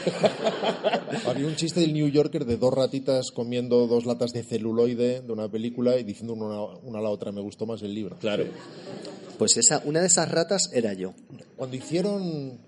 Ya sabéis que yo no soy particularmente amigo de Tim Burton Hmm. como director, sí como creador de mundos. Y hubo un momento en que mucha gente decía, me encanta Pesadilla antes de Navidad de Tim Burton. Bien, esta película la dirigió Henry Selick. Es una de las razones por las que está tan bien. Y James, el melocotón gigante, la produjo también Tim Burton y la dirigió Henry Qué Selick. ganitas me están entrando de un especial todopoderosos de Tim Burton. No, si- siento mucho respeto por, por muchas de las cosas que desarrolla Tim Burton y una de ellas también su falta de condescendencia con el niño. Entiende muy bien y conecta muy bien con Sí, ese mundo. sí. ¿Podríamos llamarlo el puto Tim Burton, a lo mejor? Pero. Hombre, Simplemente Rodrigo no se atrevería nunca a decir eso de un autor ni de un personaje. nunca. Oye, ¿y Tim? ¿Qué nombre? Es, es Tom, pero Tim, ¿sabes? Eh, creo que es Timothy. Ah, vale. Además, ya, ya de adulto no tiene ningún sentido Tim. que te hagas llamar Tim. Pues Henry Selick desarrolla esta película. James y el melocotón gigante, que creo que es una delicia. Una película muy infravalorada Ah, pues la voy a ver. y que, y que visualmente es absolutamente maravillosa. En esa combinación de la animación tradicional, con un nivel de virtuosismo increíble, pero además con una enorme poesía, que en gran medida después recuperaron directores como Michel Gondry, buscando este elemento tan absolutamente artesanal. Y esta unión de la acción real y la animación que resulta particularmente afortunada porque le da una dimensión muy poética a lo que está viendo. Sí creo que Tim Burton en realidad tiene mucho que ver con, con estos mundos. Entiendo que él auspiciara esta película, aunque no la dirigiera personalmente, y no en vano, él hizo eh, la nueva versión de Charlie la fábrica eh, de chocolate, con, sin, sin apegarse de una forma demasiado fidedigna, por lo menos al 100% a la novela, y sin embargo, creando eh, un espíritu infinitamente más cruel, más inquietante, más perturbador que en la película original. El propio Willy Wonka de la película de Tim Burton. Eh, no, no dejarías jamás a, un- a tu hijo con ellos. No. Que es, que, con él. No que te es- quedas tranquilo, ¿no? que es lo que sucede precisamente en la novela. Te dejo al niño, él se queda con la play y no da un ruido ya, pero es que Willy Wonka tiene una carita que... en fin. Claro, hombre, tiene carita de un poquito pederasta. Bueno, lo has dicho tú para que no tenga que decirlo yo. Sí, efectivamente. Sí, pero, pero ni siquiera eso, sino, sino que no percibes, no percibes que esté bien, Hay- por que decirlo de alguna no manera. están todas las luces encendidas ahí dentro. Efectivamente. Cuando tú ves la de Gene Wilder, da la impresión de que es lo que todo niño teóricamente querría ver. Ese maravilloso ser encantador y medio chiflado que vive en un mundo de fantasía y multicolor donde querrías pasar un fin de semana. No sucede en absoluto eso. Tienes a un ser absolutamente vengativo, muy poco empático, que no siente ningún cariño particular por los niños y que puede, si se lo dejas, se lo dejas a su albedrío, a su voluntad, eliminarlos uno a uno si cree que lo merecen. Sí, esas son la. Bueno, ya, ya hemos dado el salto a Charlie y la fábrica de chocolate, que es uno de sus grandes, de sus libros más vendidos, y, y que podemos hablar de las dos adaptaciones, ¿no? Una de ellas es la, la que comentabas antes, ¿no? La de Jim Wilder, que es como la más icónica, y es, pero es verdad que es la que es la que te engaña más. No sé si os, pasaba a vosotros, porque empieza como una película Disney eh, eh, con, toda la imagen de una película Disney y el giro final te asusta mucho más, ¿no? A partir de que entran los Umpalumpa, que desde el respeto a los Umpalumpa me dan un mal rollo que no puedo con ellos.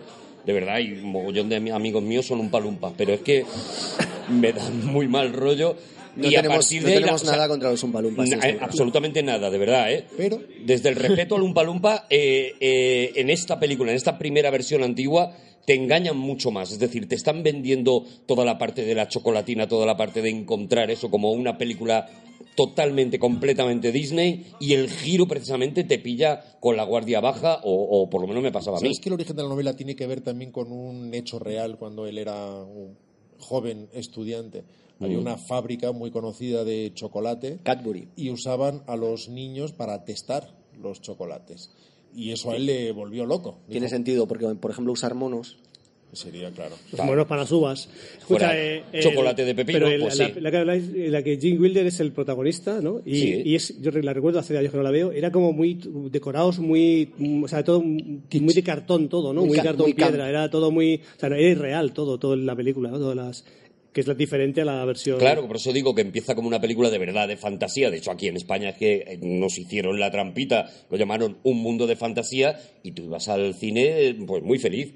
Ibas al cine diciendo qué rato más bueno voy a pasar. Y ya te digo, empezaban allí un palumpa, niños muertos, tal, y dices, no estoy bien. No Sí, estoy Eh, Tim Burton en eso es más honesto y te lo va anunciando desde el principio. Te saca al señor ese pálido, a Johnny Depp, y dice, bueno, esto no va a acabar bien, es Johnny Depp. No puede acabar bien. Y en ese sentido, para mí, la, la adaptación de Tim Burton me gusta más porque me parece más honesta. Me parece más mm, mamífera. Tienes un poquito, a lo mejor, de trauma con... Tengo un gran trauma, se ha notado. ¿Cuántos años tenías cuando Es fuiste que a ver la un- ponían en Navidades. Un mundo o sea, un es que de la ponían en Navidades. No en la ponían en Navidades Navidades, la ponían en todas las en Navidades. todas las navidades de repente, ah, un mundo, y yo caía todas las navidades, porque yo he sido tonto desde muy pequeño. Y, Y muy- caía muy todas las navidades. Venga, que ponen la, de, la del chocolate que te gusta, que encuentra el niño, tal. Y todo el rato, guay, guay, guay, Sobre guay. Y de repente, un palumpa, un palumpa. Y era. Porque Pero- además, pero- por alguna razón, se nos olvidaba la película. Nos acordábamos de lo de los billetes dorados. Claro, No, no, Era- se te olvidaba el resto, había una traición. Era lo que te quedaba en la memoria, que me toque el billete, que me toque el billete. Eso Pero, es. pero espera un momento, ¿puedes repetir la canción de, un- de los Umpalumpas? Un palumpa, un palumpa. Dan ganas de levantarse con No, pero- cereal en el. le- No, pero es que, o sea, de repente has hecho la canción de Cortilandia. Bueno, estoy muy. O sea, o sea, quiero decir, ¿hasta qué punto? Porque también... Estoy, a ver, eh, estamos en fechas, o sea, ponían la peli en Navidades, luego tu padre te llevaba a ver Cortilandia, Tienes todo un poco era también una pequeña decepción, Cortilandia. Había- Por cierto, las Unos muñecos que canciones... se Había un, señor, raro, había un bueno. señor que te ofrecía caramelos a lo mejor en la muchedumbre. Sí. Pero era, era el, era el cartero, ¿Y a quién, el no? cartero real. Y aquí no, ¿Y a quién claro, no? Eso en aquella época era normal, no se veía tan mal. Normalísimo, y te ibas con él, que era lo que hacía un español de bien. Las canciones de la segunda son absolutamente extraordinarias. Maravillosas. Sí, sí. Las canciones de Danny Elfman. Además, eh, muy pop, muy locas, algunas parecen casi para Eurovisión. Son divertidísimas. De hecho, se ha hecho un musical basado en esas, en esas canciones y, y es, un, es un delirio. Pues en su colegio, efectivamente, testaban los, los chocolates de esta, de esta fábrica. Han callado ahí. Y él alucinaba con el hecho de que se inventaran cosas, de que se inventaran chocolatinas. En ningún momento se le ocurrió que las chocolatinas pudieran inventarse. Y él decía que se entregaba a todo tipo de fantasías, de proyección de la imagen personal, imaginando que creaba, que trabajaba para esa fábrica y que creaba la chocolatina definitiva. Y que el jefe de la fábrica le decía, increíble, señor Dal, lo ha logrado usted otra vez y como eso lo hacía inmensamente millonario. Y todas esas evocaciones fantasiosas que a él le daban algún placer en ese infierno son las que le llevaron después a hacerse millonario con su Oye. ¿es, es posible que por eso le eligieran para, para escribir el guion de Chiti Chiti Bam Bam? Pues mm, no lo sé. Como era Chiti- la canción del Sí, Chiti. Chiti Bam De. Chiti Chiti Bam Bam, espérate, que Bam, la, la ponemos y la, la puede cantar. Juan, la- Juan esta te la borda. Hola. Mueve la cabecita y de verdad es una mezcla de trancas y barrancas. Cortilandia, Cortilandia, vamos todos a cantar. Es verdad que le, que le eligieron como, como guionista. Bueno, le eligieron como guionista primero de una peli de James Bond, de Solo se vive dos veces, y de esta especie de parodia de las películas de James Bond que era, Ojo, que era Chitty que- Chitty que Bam Bam. también es de Ian Fleming. Sí, sí, claro. Los dos guiones que hizo fueron adaptaciones de novelas de Ian Fleming, Mm. aunque sean tan diferentes como Solo se vive dos veces y Chiti Chiti Bam Bam. Lo, lo digo porque hay una, una parte muy importante de todo este rollo de la fábrica de, de dulces que hay en la película que de alguna forma tú viéndolo te- ves reflejado el universo de Roald Dahl. Y cuando eh, tú, tú es... Estoy por contar lo que me pasó a mí viendo Chitty Chitty Bam. Yo, yo iba en un, en un coche. Estoy O sea, por pero- contar, pero es que no has, mm, no has esperado ni a que te lo pidamos. No, ya, pero sí, eh, como os voy a dar la oportunidad de callarme. El- Pero ya que insistís, Bueno, venga, vale. iba, iba en un autobús. Íbamos, íbamos en una excursión del colegio. Ostras, Claro. me he acordado de una cosa, tío. Espera, espera, espera, luego lo cuento. ¿Quieres luego contarlo? No, no, luego lo cuento, por Dios. Que eh, íbamos en una excursión del colegio y entonces yo estaba... Edad, edad, Debíamos de tener entre 9 y 10 años y fue la primera vez que yo vi Chit, nueve y medio. Chiti Chiti Bam Bam. Te la Entonces, pusieron en el autobús del colegio. en el autobús del colegio, ¿no? Entonces, eh, entre 9 y 10 años son 9, ¿no? Y medio. entonces eh, yo me acuerdo que iba detrás, eh, o sea, delante de José Luis... Para un huérfano entre 9 y 10 años es una aproximación, ¿vale? José, José Luis Jodra y Juan Pablo Gutiérrez, no me olvidaré nunca, e iba- eran los que iban... No será Jodra. No, Jodra. Eh, iban justo... No Jodra. I- iban justo detrás de mí en ese hueco que tienen los autobuses donde se ponen los guays del cole porque es justo el que queda en la barrera, que te hace una barrita que cae encima de, eh, o sea, de, de las Juan escaleras. Pablo Gutiérrez y José Luis Jodra eran los guays del colegio. Sí. Y tú ibas delante de los guays del colegio, Digamos, ya en la zona de los semi-guays. No, en la zona de los pringaos, porque Vale, todo lo que estaba por delante de la escalera que, que está en mitad del autobús es la zona de los pringaos porque es donde se sentaban los profesores. Arturo está traduciendo del inglés al español. Estoy intentando, claro, Bien, que esto entonces- llegue a todos. Entonces, eh, en un momento dado, eh, es- ellos dos eh, se habían puesto hasta arriba porque habíamos José ido, Luis Jodra y Juan Carlos. sí, habíamos ido a ver la fábrica de Kodan. Entonces, claro, una fábrica de dulces y lo más apropiado después de venir de ver una fábrica de, de magdalenas y de mierdas de esas, lo, lo que procedía era poner Chiti Chiti Bam Bam. Y Pero ese entonces- insulto a la Magdalena, perdona, es que no lo puedo dejar pasar. O sea, la Qué Magdalena a qué mí me da la bonitas- vida. Qué bonita es esa edad, ¿verdad? En la que hablas de los malos de la clase, dices que venían puestos hasta arriba y eran Magdalena.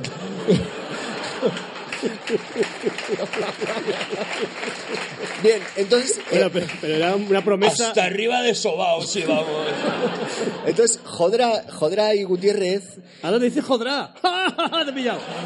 es que siempre he dicho Jodra. El- Es No, verdad, acabas de Javi, eh, ha dicho siempre Jodra. No, pero ha dicho Jodra. Jodra fue a Kodan, Sí, ¿no? y entonces venían hasta arriba. eh, hasta- venían muy hasta- a tope. de palmeritas de chocolate. Y entonces empezaron a avisar. Por ahí que hay barro, no piséis. Entonces empezaron a avisar de que se encontraban mal y el profesor Don Donato, que tenía una cabeza muy grande, nunca, no- no, no, no. nunca lo olvidaré, eh, empezó a decirlos, no os preocupéis que enseguida llegamos. Y eso coincidió porque fue sincronizado con la música del momento en el que están inventando los eh, silbatos en la fábrica de Chiti Chiti Bam Bam. Entonces de repente empezó a escucharse dulces, pitos, la la la la la la la la la Hay una canción en Chiti Chiti Bam Bam que es Dulces Pitos. Sí. Y entonces en el De verdad, segundo si es que estamos, estamos, o sea, somos gente mayor que hemos tenido una infancia muy complicada, olvides- ¿vale? O sea, y no te olvides- millennials, y no te mm, tener cariño, ¿vale? Hacia y no, nosotros. y no te olvides tampoco de mi En una película te sacaban un umpalumpa y en otra te cantaban dulces pitos, ¿vale? Y no te olvides tampoco de mi buen bambú, mi buen bambú, no hay nadie que se meta con mi buen bambú mientras está sosteniendo aquellos hermosos bastones el sobre papel de fumar era que- alrededor de los que bailaban. Y entonces, en el momento en el que se empezó a cantar las, el segundo dulces pitos sincronizadamente, Jodra y Juan Pablo Gutiérrez empezaron a vomitar a la vez, con lo cual se Oh, oyó qué bonito. dulces pi la la la la la la la Ah, y lo- y entonces a la segunda vez lo volvieron a abordar dulces y los dos al mismo tiempo y los dos sobre la escalera Y Admiro muchísimo a Muchísimo. Jodra y Juan Carlos. Muchísimo. ¿eh? Un aplauso desde aquí Un aplauso de Un verdad, aplauso. hombre, porque vomitar sincronizado Juan Pablo debería Gutiérrez. ser olímpico. Es que la verdad es que me he acordado de una cosa, no tiene mucho que ver. Bueno, tiene que ver en tanto en cuanto a la felicidad de un niño, de un, de un estudiante, de un muchacho de colegio. Sí. El día más feliz de mi vida, eh, los niños nos llevaban a, colegio, a, ver pues, fábricas, lo que fuera, y nos llevaron, atención, a Almadén, a unos niños de Madrid, a Almadén, a ver, la- a ¿Las ver minas? las minas de mercurio. Tóxico. Planazo. Escuchadme, escuchadme, escuchadme, escuchadme. No toméis salmón que tiene mercurio, ¿vale? Esto es, la- esto es lo que. Pues yo, mis hijos todos los de salmón, vamos, digo, "Ven- veneno. A nosotros había, os lo juro, había una pileta de mercurio y todos los niños metiendo las manos en el mercurio. Os lo juro por Dios. No es Pero verdad. era Franco, era Franco, era, era así, Franco. Metían la, te lo juro, entonces nos reíamos, metíamos las manos, niños de- del barrio de Carabanchel aquí en Madrid, metían las manos y las sacaban secas. Era así, era así. O sea, era algo, y para mí fue el, el día más feliz de mi vida, o sea, era algo, era algo, y digo, Dios mío de mi vida, y luego cuando volvíamos cantamos chiti chiti, vamos.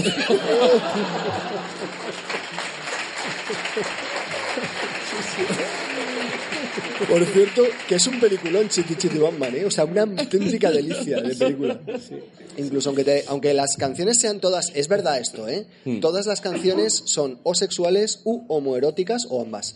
Entonces, ¿por qué ocurre En esto? general, las canciones. La- no- Todas las del mundo.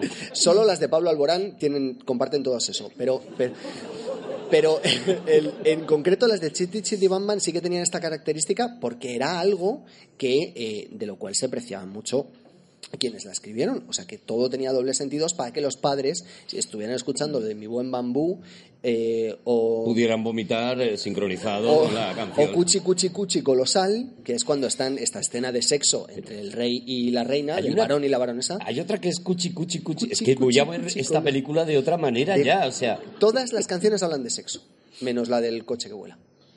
Habló antes, eh, hecho un pequeño perfecto, es muy gallego. Ha hablado antes, ha hablado antes Juan de, de Matilda, no hablando demasiado bien de ella, no es una extraordinaria película, pero personalmente siento un gran respeto por Danny DeVito como director. A mí me gusta mucho esa película también. Creo que tiene cosas que están muy bien. No, no creo que haya hecho una película tan buena como La Guerra de los Rose, que es enormemente cruel también. eh, muy hitchcockiana a su manera y con un sentido de la comedia basado en la realización muy inventivo. Y de alguna manera en Matilda sigue haciendo gala de, esa, de, de ese sentido del riesgo y de esa falta de complejo como director.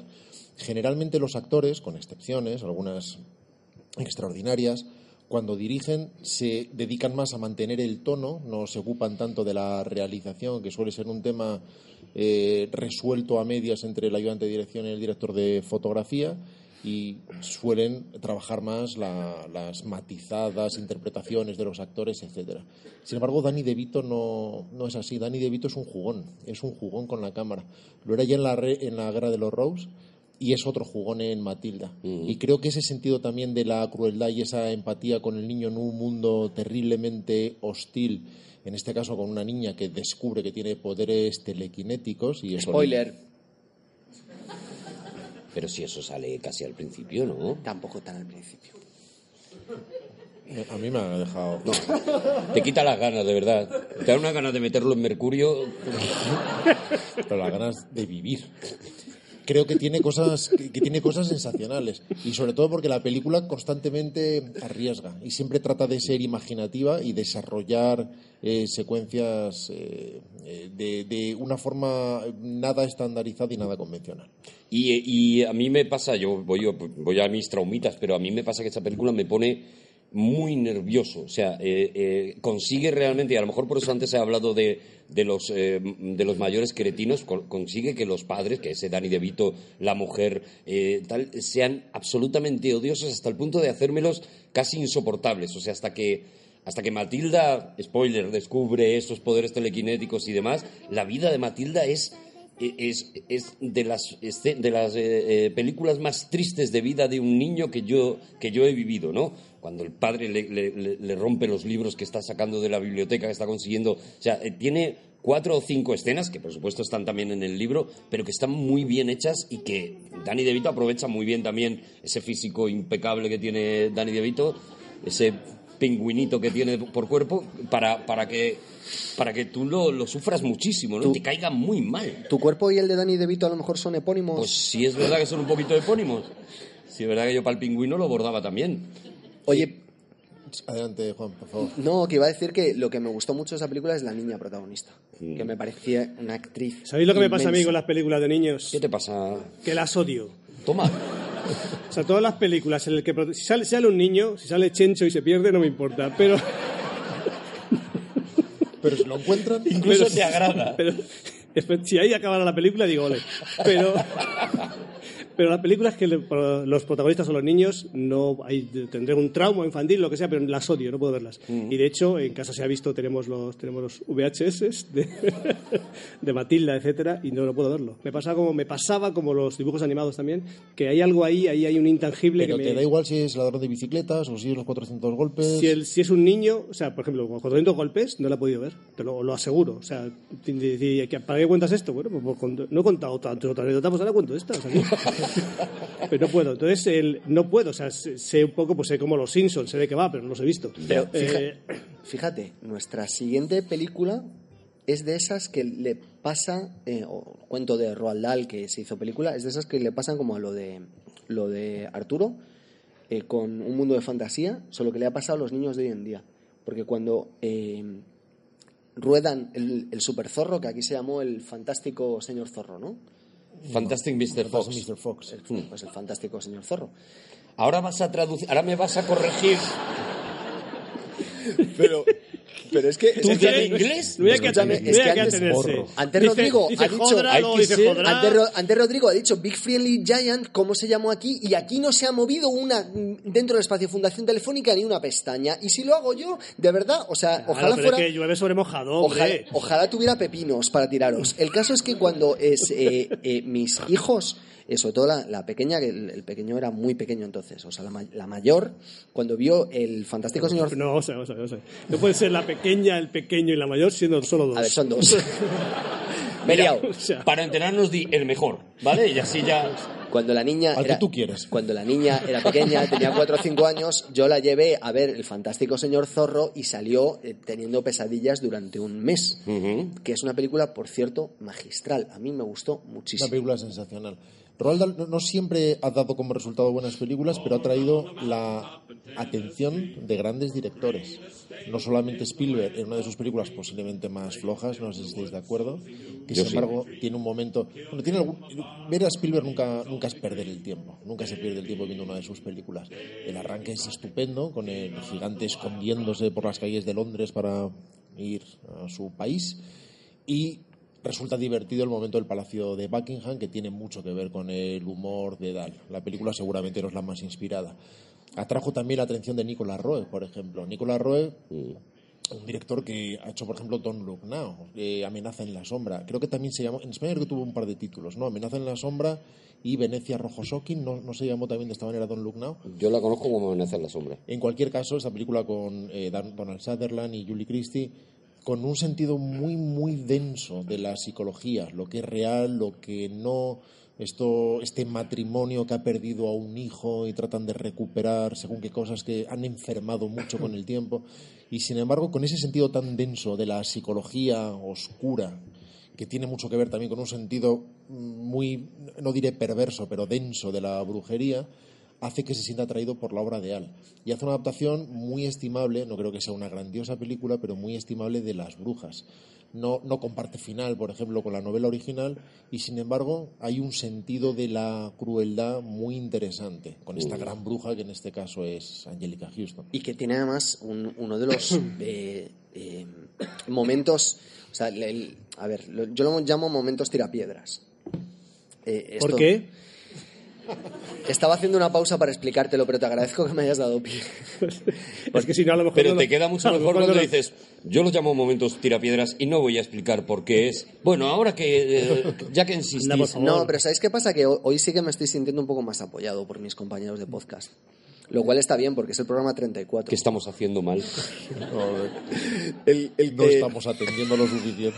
hay, un- hay una máxima en la, en la narrativa de ficción que es que si tú quieres que una historia funcione, tienes que subir a un personaje a un árbol y cuando el personaje, el protagonista está en el árbol, empezar a tirarles piedras. Eso lo haría literalmente eh, Tolkien eh, subiendo, a- si os acordáis, en el Hobbit, cuando sube a los, a los eh, enanos, al Hobbit y a Gandalf y después aparecen unos lobos y después prende fuego al árbol. Es decir, tú vas escalando, ¿no?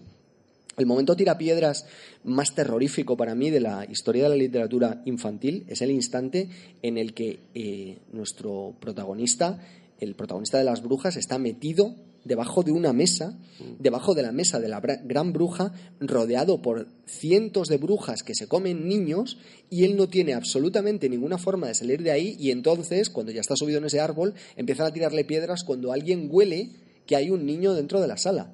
Y tú en ese momento, si lees eso con 10, 11 años, cagas patatas. O sea, Es, que, es, el, Perdón. es el del, del inglés, la traducción del inglés directamente. tu, tu shit potatoes. Eso es. O sea, es shit sí, para, noso- potatoes. para nosotros no significa nada, Claro, pero claro. en la cultura inglesa. Claro. uf, Es, dice, ah, dice, ah, va, no, no sigas por ahí. Ah, eh, hace un momentito estaba Roald Dahl dentro de, dentro de Juan Gómez Jurado, ha entrado Benny Hill y también como gran autor eh, inglés. y da absoluto terror ese instante. Y en la película estaba sorprendentemente muy bien reflejado también. Es que no he escuchado, perdona, ¿eh, Juan, pero es que no he escuchado cagas patatas nunca como expresión de... de ¿Qué, A qué- ver, qué de mal rollo, decir? ¿no? Mal- mal yo, rollo, yo te lo explico. es Como decir, te- hay, una cosa que temor, tiene, ¿no? hay una cosa que tiene un tamaño, hay otra cosa que tiene otro tamaño, y entonces el hecho de hacer un de, de cagar patatas supone que tú has hecho un gran esfuerzo. Bueno, si son las papas. Depende, hombre, sí. Mejor eso que un gran saco de la patata canaria, la patata canaria. Claro, la patata canaria, la, papa- la papa canaria- la papa canaria puedes, la papa canaria puedes comerla y echarla directamente. O sea, ahí no hay, ahí no hay, ahí no hay Eso va por urbanización y sale directo. Eso, eso va directo, claro. Bueno, sí, entonces, bueno, vamos a dar por buena la expresión cagas patatas. Que da mucho miedo. Hay una característica de Dal eh, que resulta muy interesante para definir la diferencia entre el espíritu que anima una obra y el autor y que conviene que abordemos antes de que acabe para que no sea lo último que suene y no acabe resonando, porque sería muy injusto también. Pero eh, mucha gente se refiere a Dal en términos mucho menos eh, optimistas y agradables de los que le estamos dedicando por la manifestación de sus personajes, sus objetivos a través de su obra. Eh, eran legendarias sus peleas con otros eh, autores, a los que de forma prácticamente sistemática despreciaba, y con sus editores. Todo el mundo refiere, de, refiere la forma eh, injusta, totalitaria, casi como de pequeño Hitler, heredero de esos prefectos a los que detestaba, con que trataba a todo el mundo en sus, en sus editoriales. Y cómo consideraba que cualquiera que no estuviera en una posición a su altura era prácticamente un esclavo a quien se le podía decir cualquier cosa. ¿Veis cómo tenía yo razón? Que la humildad la necesita la persona, no el escritor. Él cuando trabajó con Alfred Knopf, por ejemplo, su editor durante más de 30 años en Nueva York, aunque realmente quien se dedicaba de esto era Gottlieb, eh, hubo determinados intercambios de cartas también terroríficos, por ejemplo, en los que él pedía... eh, todo tiene que ver además con un fondo antisemítico que tenía él. Desde la guerra del Líbano, cuando de repente murieron un montón de beirutíes, beirutíes en ataques eh, que él consideraba indiscriminados a, a hospitales. y se hizo enormemente antisemita, aunque lo que decía es que no era antijudío, sino que era anti-israelí y que lo que era es anti, lo que se llama ahora antisionista. Mucha gente considera que esto es un cuento para decir antisemita. En fin, no vamos a entrar en ese tipo de diatribas que no, que no tienen objeto ahora. Pero es así como él se sentía. Y dado que todos los editores en Nueva York eran judíos, y de hecho él consideraba que el mercado editorial estaba en manos siempre de judíos, él desarrolló también un rencor muy grande eh, cuando consideraba que cada acuerdo que hacía no era ventajoso de la manera en que él consideraba que lo, que lo merecía. Y, y tuvo muchos de estos intercambios epistolares que se desarrollaron en términos enormemente agrios. Él pidiendo cualquier cosa, por ejemplo, lápices de un tipo muy especial, y determinando que cualquiera que considerara que tenía el entusiasmo suficiente, lo decía con todo el sarcasmo posible, debía conseguirle varias docenas de esos lápices concretos. Al ver que esto no sucedía en los términos en que él lo había reclamado, escribía eh, cartas terroríficas y muy despreciativas, hasta que llegó un momento en que su editor le escribió de forma directa y le dijo llevamos aguantando varios años todos tus desplantes a todos nuestros empleados, no has tratado a nadie bien jamás, he tratado de perdonar todo esto por estos últimos años que has pasado un dolor enorme también físico por determinados padecimientos que tuvo. Su vida no fue sencilla. Su hija murió muy joven, muy, muy niña, su hijo desarrolló hidrocefalia, él inventó una especie de válvula, ayudó a desarrollarla para aliviar todos estos síntomas. En fin, ese rencor tenía mucho que ver y amenazaba que dejaría la editorial si no se satisfacían sus demandas y sus De lápices. exigencias. De lápices y de tantas otras cosas, pero en ese caso de lápices. Y su editor Gottlieb le escribió diciendo no te escribo por estas últimas demandas, te escribo por años y años, he trabajado muy duro por ti como editor, no pienso hacerlo más, nos estás amenazando constantemente con dejar la editorial, lo sentiríamos mucho desde el lado del negocio, desde el lado personal en absoluto, puedes irte exactamente cuando quieras y para que todo quede claro voy a revertir la amenaza, a menos que varíes tu conducta y tu actitud inmediatamente, seremos nosotros los que te despidamos de nuestra editorial no sería muy justo acabar de esta manera, porque esto no es lo que define a Dal. No. Pero sí que resulta muy interesante ver cómo muchas veces los artistas expresan determinadas cosas que tengan que ver o no con su vida personal, son más reales y están más conectadas con la realidad que lo que puedan hacer, porque lo que tienen en realidad es una especie de brazo más largo que otros y consiguen acceder a determinadas verdades fundamentales y a, determinado y a determinada comprensión de la vida que es real y que además saben manifestar haciendo como él decía, dándoles vida, ejerciendo un acto casi demiúrgico, dándoles una vida real que permite transmitir determinadas verdades de forma, eh, de forma, de forma precisa, de forma efectiva, que trasciende lo puramente intelectual y que llega a lo emocional. Y en ese sentido, que su vida personal no sea ejemplar resulta irrelevante, porque aún así son transmisores de verdades, aunque sean en un momento dado asesinos, o sean maltratadores, o sean acosadores. Estoy hablando de términos e- efectivamente muy exagerados. Por lo tanto, ambas cosas deben deslindarse Ojalá lo fueran. en la mayoría de los casos, Eso, quiero decir. eso digo. Pero lo que sí es claro es que ambas cosas, autor y obra, deben deslindarse absolutamente, porque cuando empezamos a confundirlos o a juzgar una en virtud de la otra, empezamos a, a crear un, un- un magma indiscernible. Sí, además es que eh, yo creo que esto es, es interesante para como, como comprensión de lo que es la figura del creador, pero yo creo que a la hora de abordar que este es un hombre que ha escrito las, mm, algunas de las mayores obras de la literatura eh, infantil y desde luego eh, probablemente sea el mejor autor de relatos del siglo XX, eh, creo que da igual, ¿no? Más allá de saber que él era, como dice Rodrigo, capaz de hacer determinadas cosas, pues porque tampoco igual andaba muy bien de lo suyo. Eso yo creo que sería un debate que podríamos mantener, desde luego no ahora, durante, durante bastante Bueno, tiempo. quedan tres minutos tampoco. Hombre, sí. ¿En, en- en qué medida eh, va antes la locura y, y la- y, o sea, en qué medida están relacionadas la locura y la creación? Pero yo creo que tú, Javi, por ejemplo, que te gusta mucho anticipar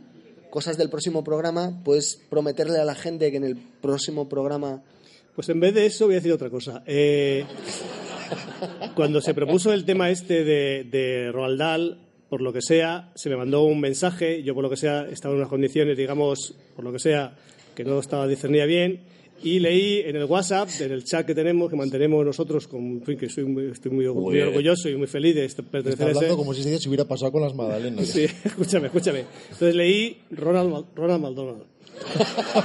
no es verdad. Te lo aseguro. No o sea, es lo verdad, leí, te lo, te lo aseguro. Lo leí ¿De rápido. verdad, Javi? Te lo, lo juro. Y tú lo juro. dijiste, mira, a mí el tema que me den, yo... Yo me pareció extraño. Pero yo, para que veáis cómo soy, investigué. Si queréis datos de Ronald McDonald, preguntádmelos. ¿Cuándo empezó? ¿En qué año? ¿En qué ciudad? en qué- Todo lo en- que queráis. ¿En qué año nació Ronald McDonald, Javi? ¿Quieres que te lo cuente de Hombre, verdad? no, queme- no quememos un programa que está ahí, que es que... Claro, hombre, Bueno, no. vale, pues ya la pregunta, Juan. es- empezó en el 63 en la ciudad de Washington, ¿vale? pero y- que es verdad. Claro que es verdad, pero es que, lo, pero es que lo, lo prometo. lo vamos a ver, yo, yo, en fin, yo tengo, en fin, tengo, digamos, predilección, predilección por la ficción, pero es verdad, me pasó eso. Lo leí, no tengo, ya soy una persona provecta, no leí, no tenía gafas y leí, hostia, digo, digo Roald Dahl, digo Roald Dahl, digo Roald Dahl, Ronald McDonald, digo, vamos a ver, es... Digo, Igual- por, digo, por lo que sea lo está poco pando, es una poco había- es una poco P de, de Ronald McDonald. ¿Había algún porrito a lo mejor involucrado? Eh, vamos a ver, a nivel de drogas no puedo hablar. Eh, y entonces eh, leí y entonces estoy investigando sobre... bueno, ¿Cómo va a jugar por Ronald McDonald? ¿Estamos locos? estamos- Y empezó en el 63 y en el 65 ya empezó a hacer para la televisión, para toda América. ¿Y sabéis cuál es el... Voy a hacer un spoiler. ¿Sabéis cuál es el segundo personaje más conocido de Estados Unidos de los niños? ¿El segundo? El segundo. El segundo. Sí. Ronald Ronald McDonald. McDonald, muy bien. Me la he jugado. Te la has jugado. Me la he jugado. Oye, eh, Yo conozco un director que hizo un anuncio una vez sobre payasos asesinos. sí, Sí, pero de, pero de la Burger, del otro. Roald Dahl es un escritor absolutamente Maravilloso. maravilloso. Eh, podríamos recomendar a todos los adultos que sean sus historias para niños, porque que lean sus historias para niños, porque podríamos decir, este libro, por ejemplo, que estoy señalando, esto tampoco es muy radiofónico, la, la edición de Alfaguara de sus cuentos completos, es En absolutamente maravillosa. Recoge absolutamente todos los relatos cortos. Es una efectivamente, adulto. Pero es que es una aventura única para un adulto leer sus libros para niños. Son absolutamente increíbles. No solo por esa ausencia de condescendencia, sino porque su exigencia con la prosa es exactamente la misma. Y su precisión con la prosa es exactamente la misma. Son absolutamente igual de disfrutables. Podríamos mencionar muy pocos escritores a esa altura, con los dedos, con los dedos de una Los mano. dedos de una mano del, del protagonista del cuento de que se juega a los dedos, de la mujer de que se juega a los dedos. Ojo, cómo lo has hilado, Javi. Yo, yo es que lo dejo así. Ma- O magia, sea, magia pura. Y, Pues es, ma- nada. y es maravilloso como alguien que escribe, como sabéis perfectamente, en su sillón, siempre escribía en su sillón, cruzaba con una tabla, eh, ponía una tabla entre brazo y brazo del sillón y allí, en su pequeña sala de estar, no es una sala de estar, pero en su pequeña sala destinada estrictamente a su escritura, desarrolló todos estos mundos que, como podemos, pueden surgir de cualquier sitio, incluso del rincón más oscuro, como en su caso. ¿Puedo hacer una recomendación antes de que nos marchemos? Claro que sí, Juan. Eh, si alguien se quiere animar, eh, no solo lo que ha dicho Rodrigo, eh, creo que, que es un sitio precioso para, para empezar, sino también a conocer cómo es la escritura de Roald Dahl, que busquen en Google Cordero Asado, Roald Dahl. Eh, Cordero Asado, mm, ya lo ha contado antes Rodrigo, ya se ha, eh, se ha versionado en, en numerosas ocasiones. Pero el propio cuento es magistral, precisamente porque yo creo que es el epítome de todo lo que hemos estado contando hoy. Yo voy a recomendar, sin embargo, la, la antología de cuentos. Es una de la antología. Pero vale mucho dinero. No, porque ahí yo tengo la, la- la edición para la edición. hay una edición de bolsillo que Ah, un poquito menos edición de, de bolsillo dinero. que, sí. vale, que vale 15 pavinis. Ah. 15 pavinis. Y digo, y digo una cosa, lo- como está, es una, es una edición cronológica. Los primeros, no recuerdo, 6, 7, 8, 9, no recuerdo, 10, 11, 12, en fin, podía seguir. Eh, son todos de cuentos de. No, el primero no, el primero son todos cuentos de aviación. Sí, que, to- de- todos que los son su, primeros. su experiencia de piloto. Entonces, a lo mejor puedes pensar que son todos relatos bélicos, no es así. O sea, es un poco, aparte que no son bélicos, aunque hablen Mm. de, aunque hablen de el marco, el contexto sea la guerra, hablan de otras cosas mucho más trascendentes y más bonitas. ¿Puedo mencionar mis dos relatos favoritos también en un segundo? Sí, claro que sí. Vale. Perdona, eh, creo que Y estamos bueno, ya está, acabando. y zanjando. Y entonces lo recomiendo ese libro y con esa salvaguarda de que los primeros li- los primeros cuentos son todos de temas de aviación que a lo mejor dicen, es que yo me mareo. Entonces, vale, no pasa nada. Sí, incluso, incluso pueden ir al, al, al relato, o sea, perdón, al índice y empezar a leer a partir de la señora Bixby y el abrigo del coronel y luego que vuelvan hacia atrás, porque además es lo bonito de los cuentos, puedes leerlos en cualquier orden. No creo que haya posibilidad de que si te lees cualquiera de estos cuentos que estáis diciendo no, No te le- apetezcan mucho- todos los demás. Creo que no existe esa posibilidad. Me imagino que mucha gente que, que ha venido al programa, que está escuchando el programa, no conocía a Roald Dahl y, o no se ha puesto a leerlo o lo conocía por los referentes cinematográficos. Y, y de verdad, o sea, probad con uno, con un cuento, con uno el más corto que veáis. Y os reto a que no queráis seguir escuchando, escuchando más. Por ejemplo, Sin- alguno de sin los... explicar nada de ellos porque no tenemos tiempo, pero solo para mencionarlos por si alguien quiere sumergirse en sus líneas, El campeón del mundo, que me parece absolutamente sensacional, y la maravillosa historia de Henry Sugar, uno de los relatos más largos de su obra y absolutamente sensacional.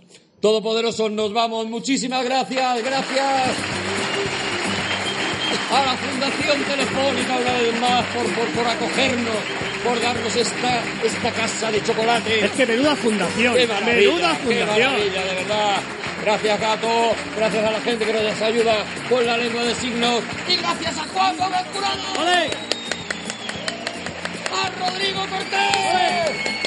Y a Javier Cansado. Y al presentador, el super zorro, Arturo González Campos. En el próximo Todopoderoso nos escuchamos. Muchas gracias, gracias, bonito, gracias.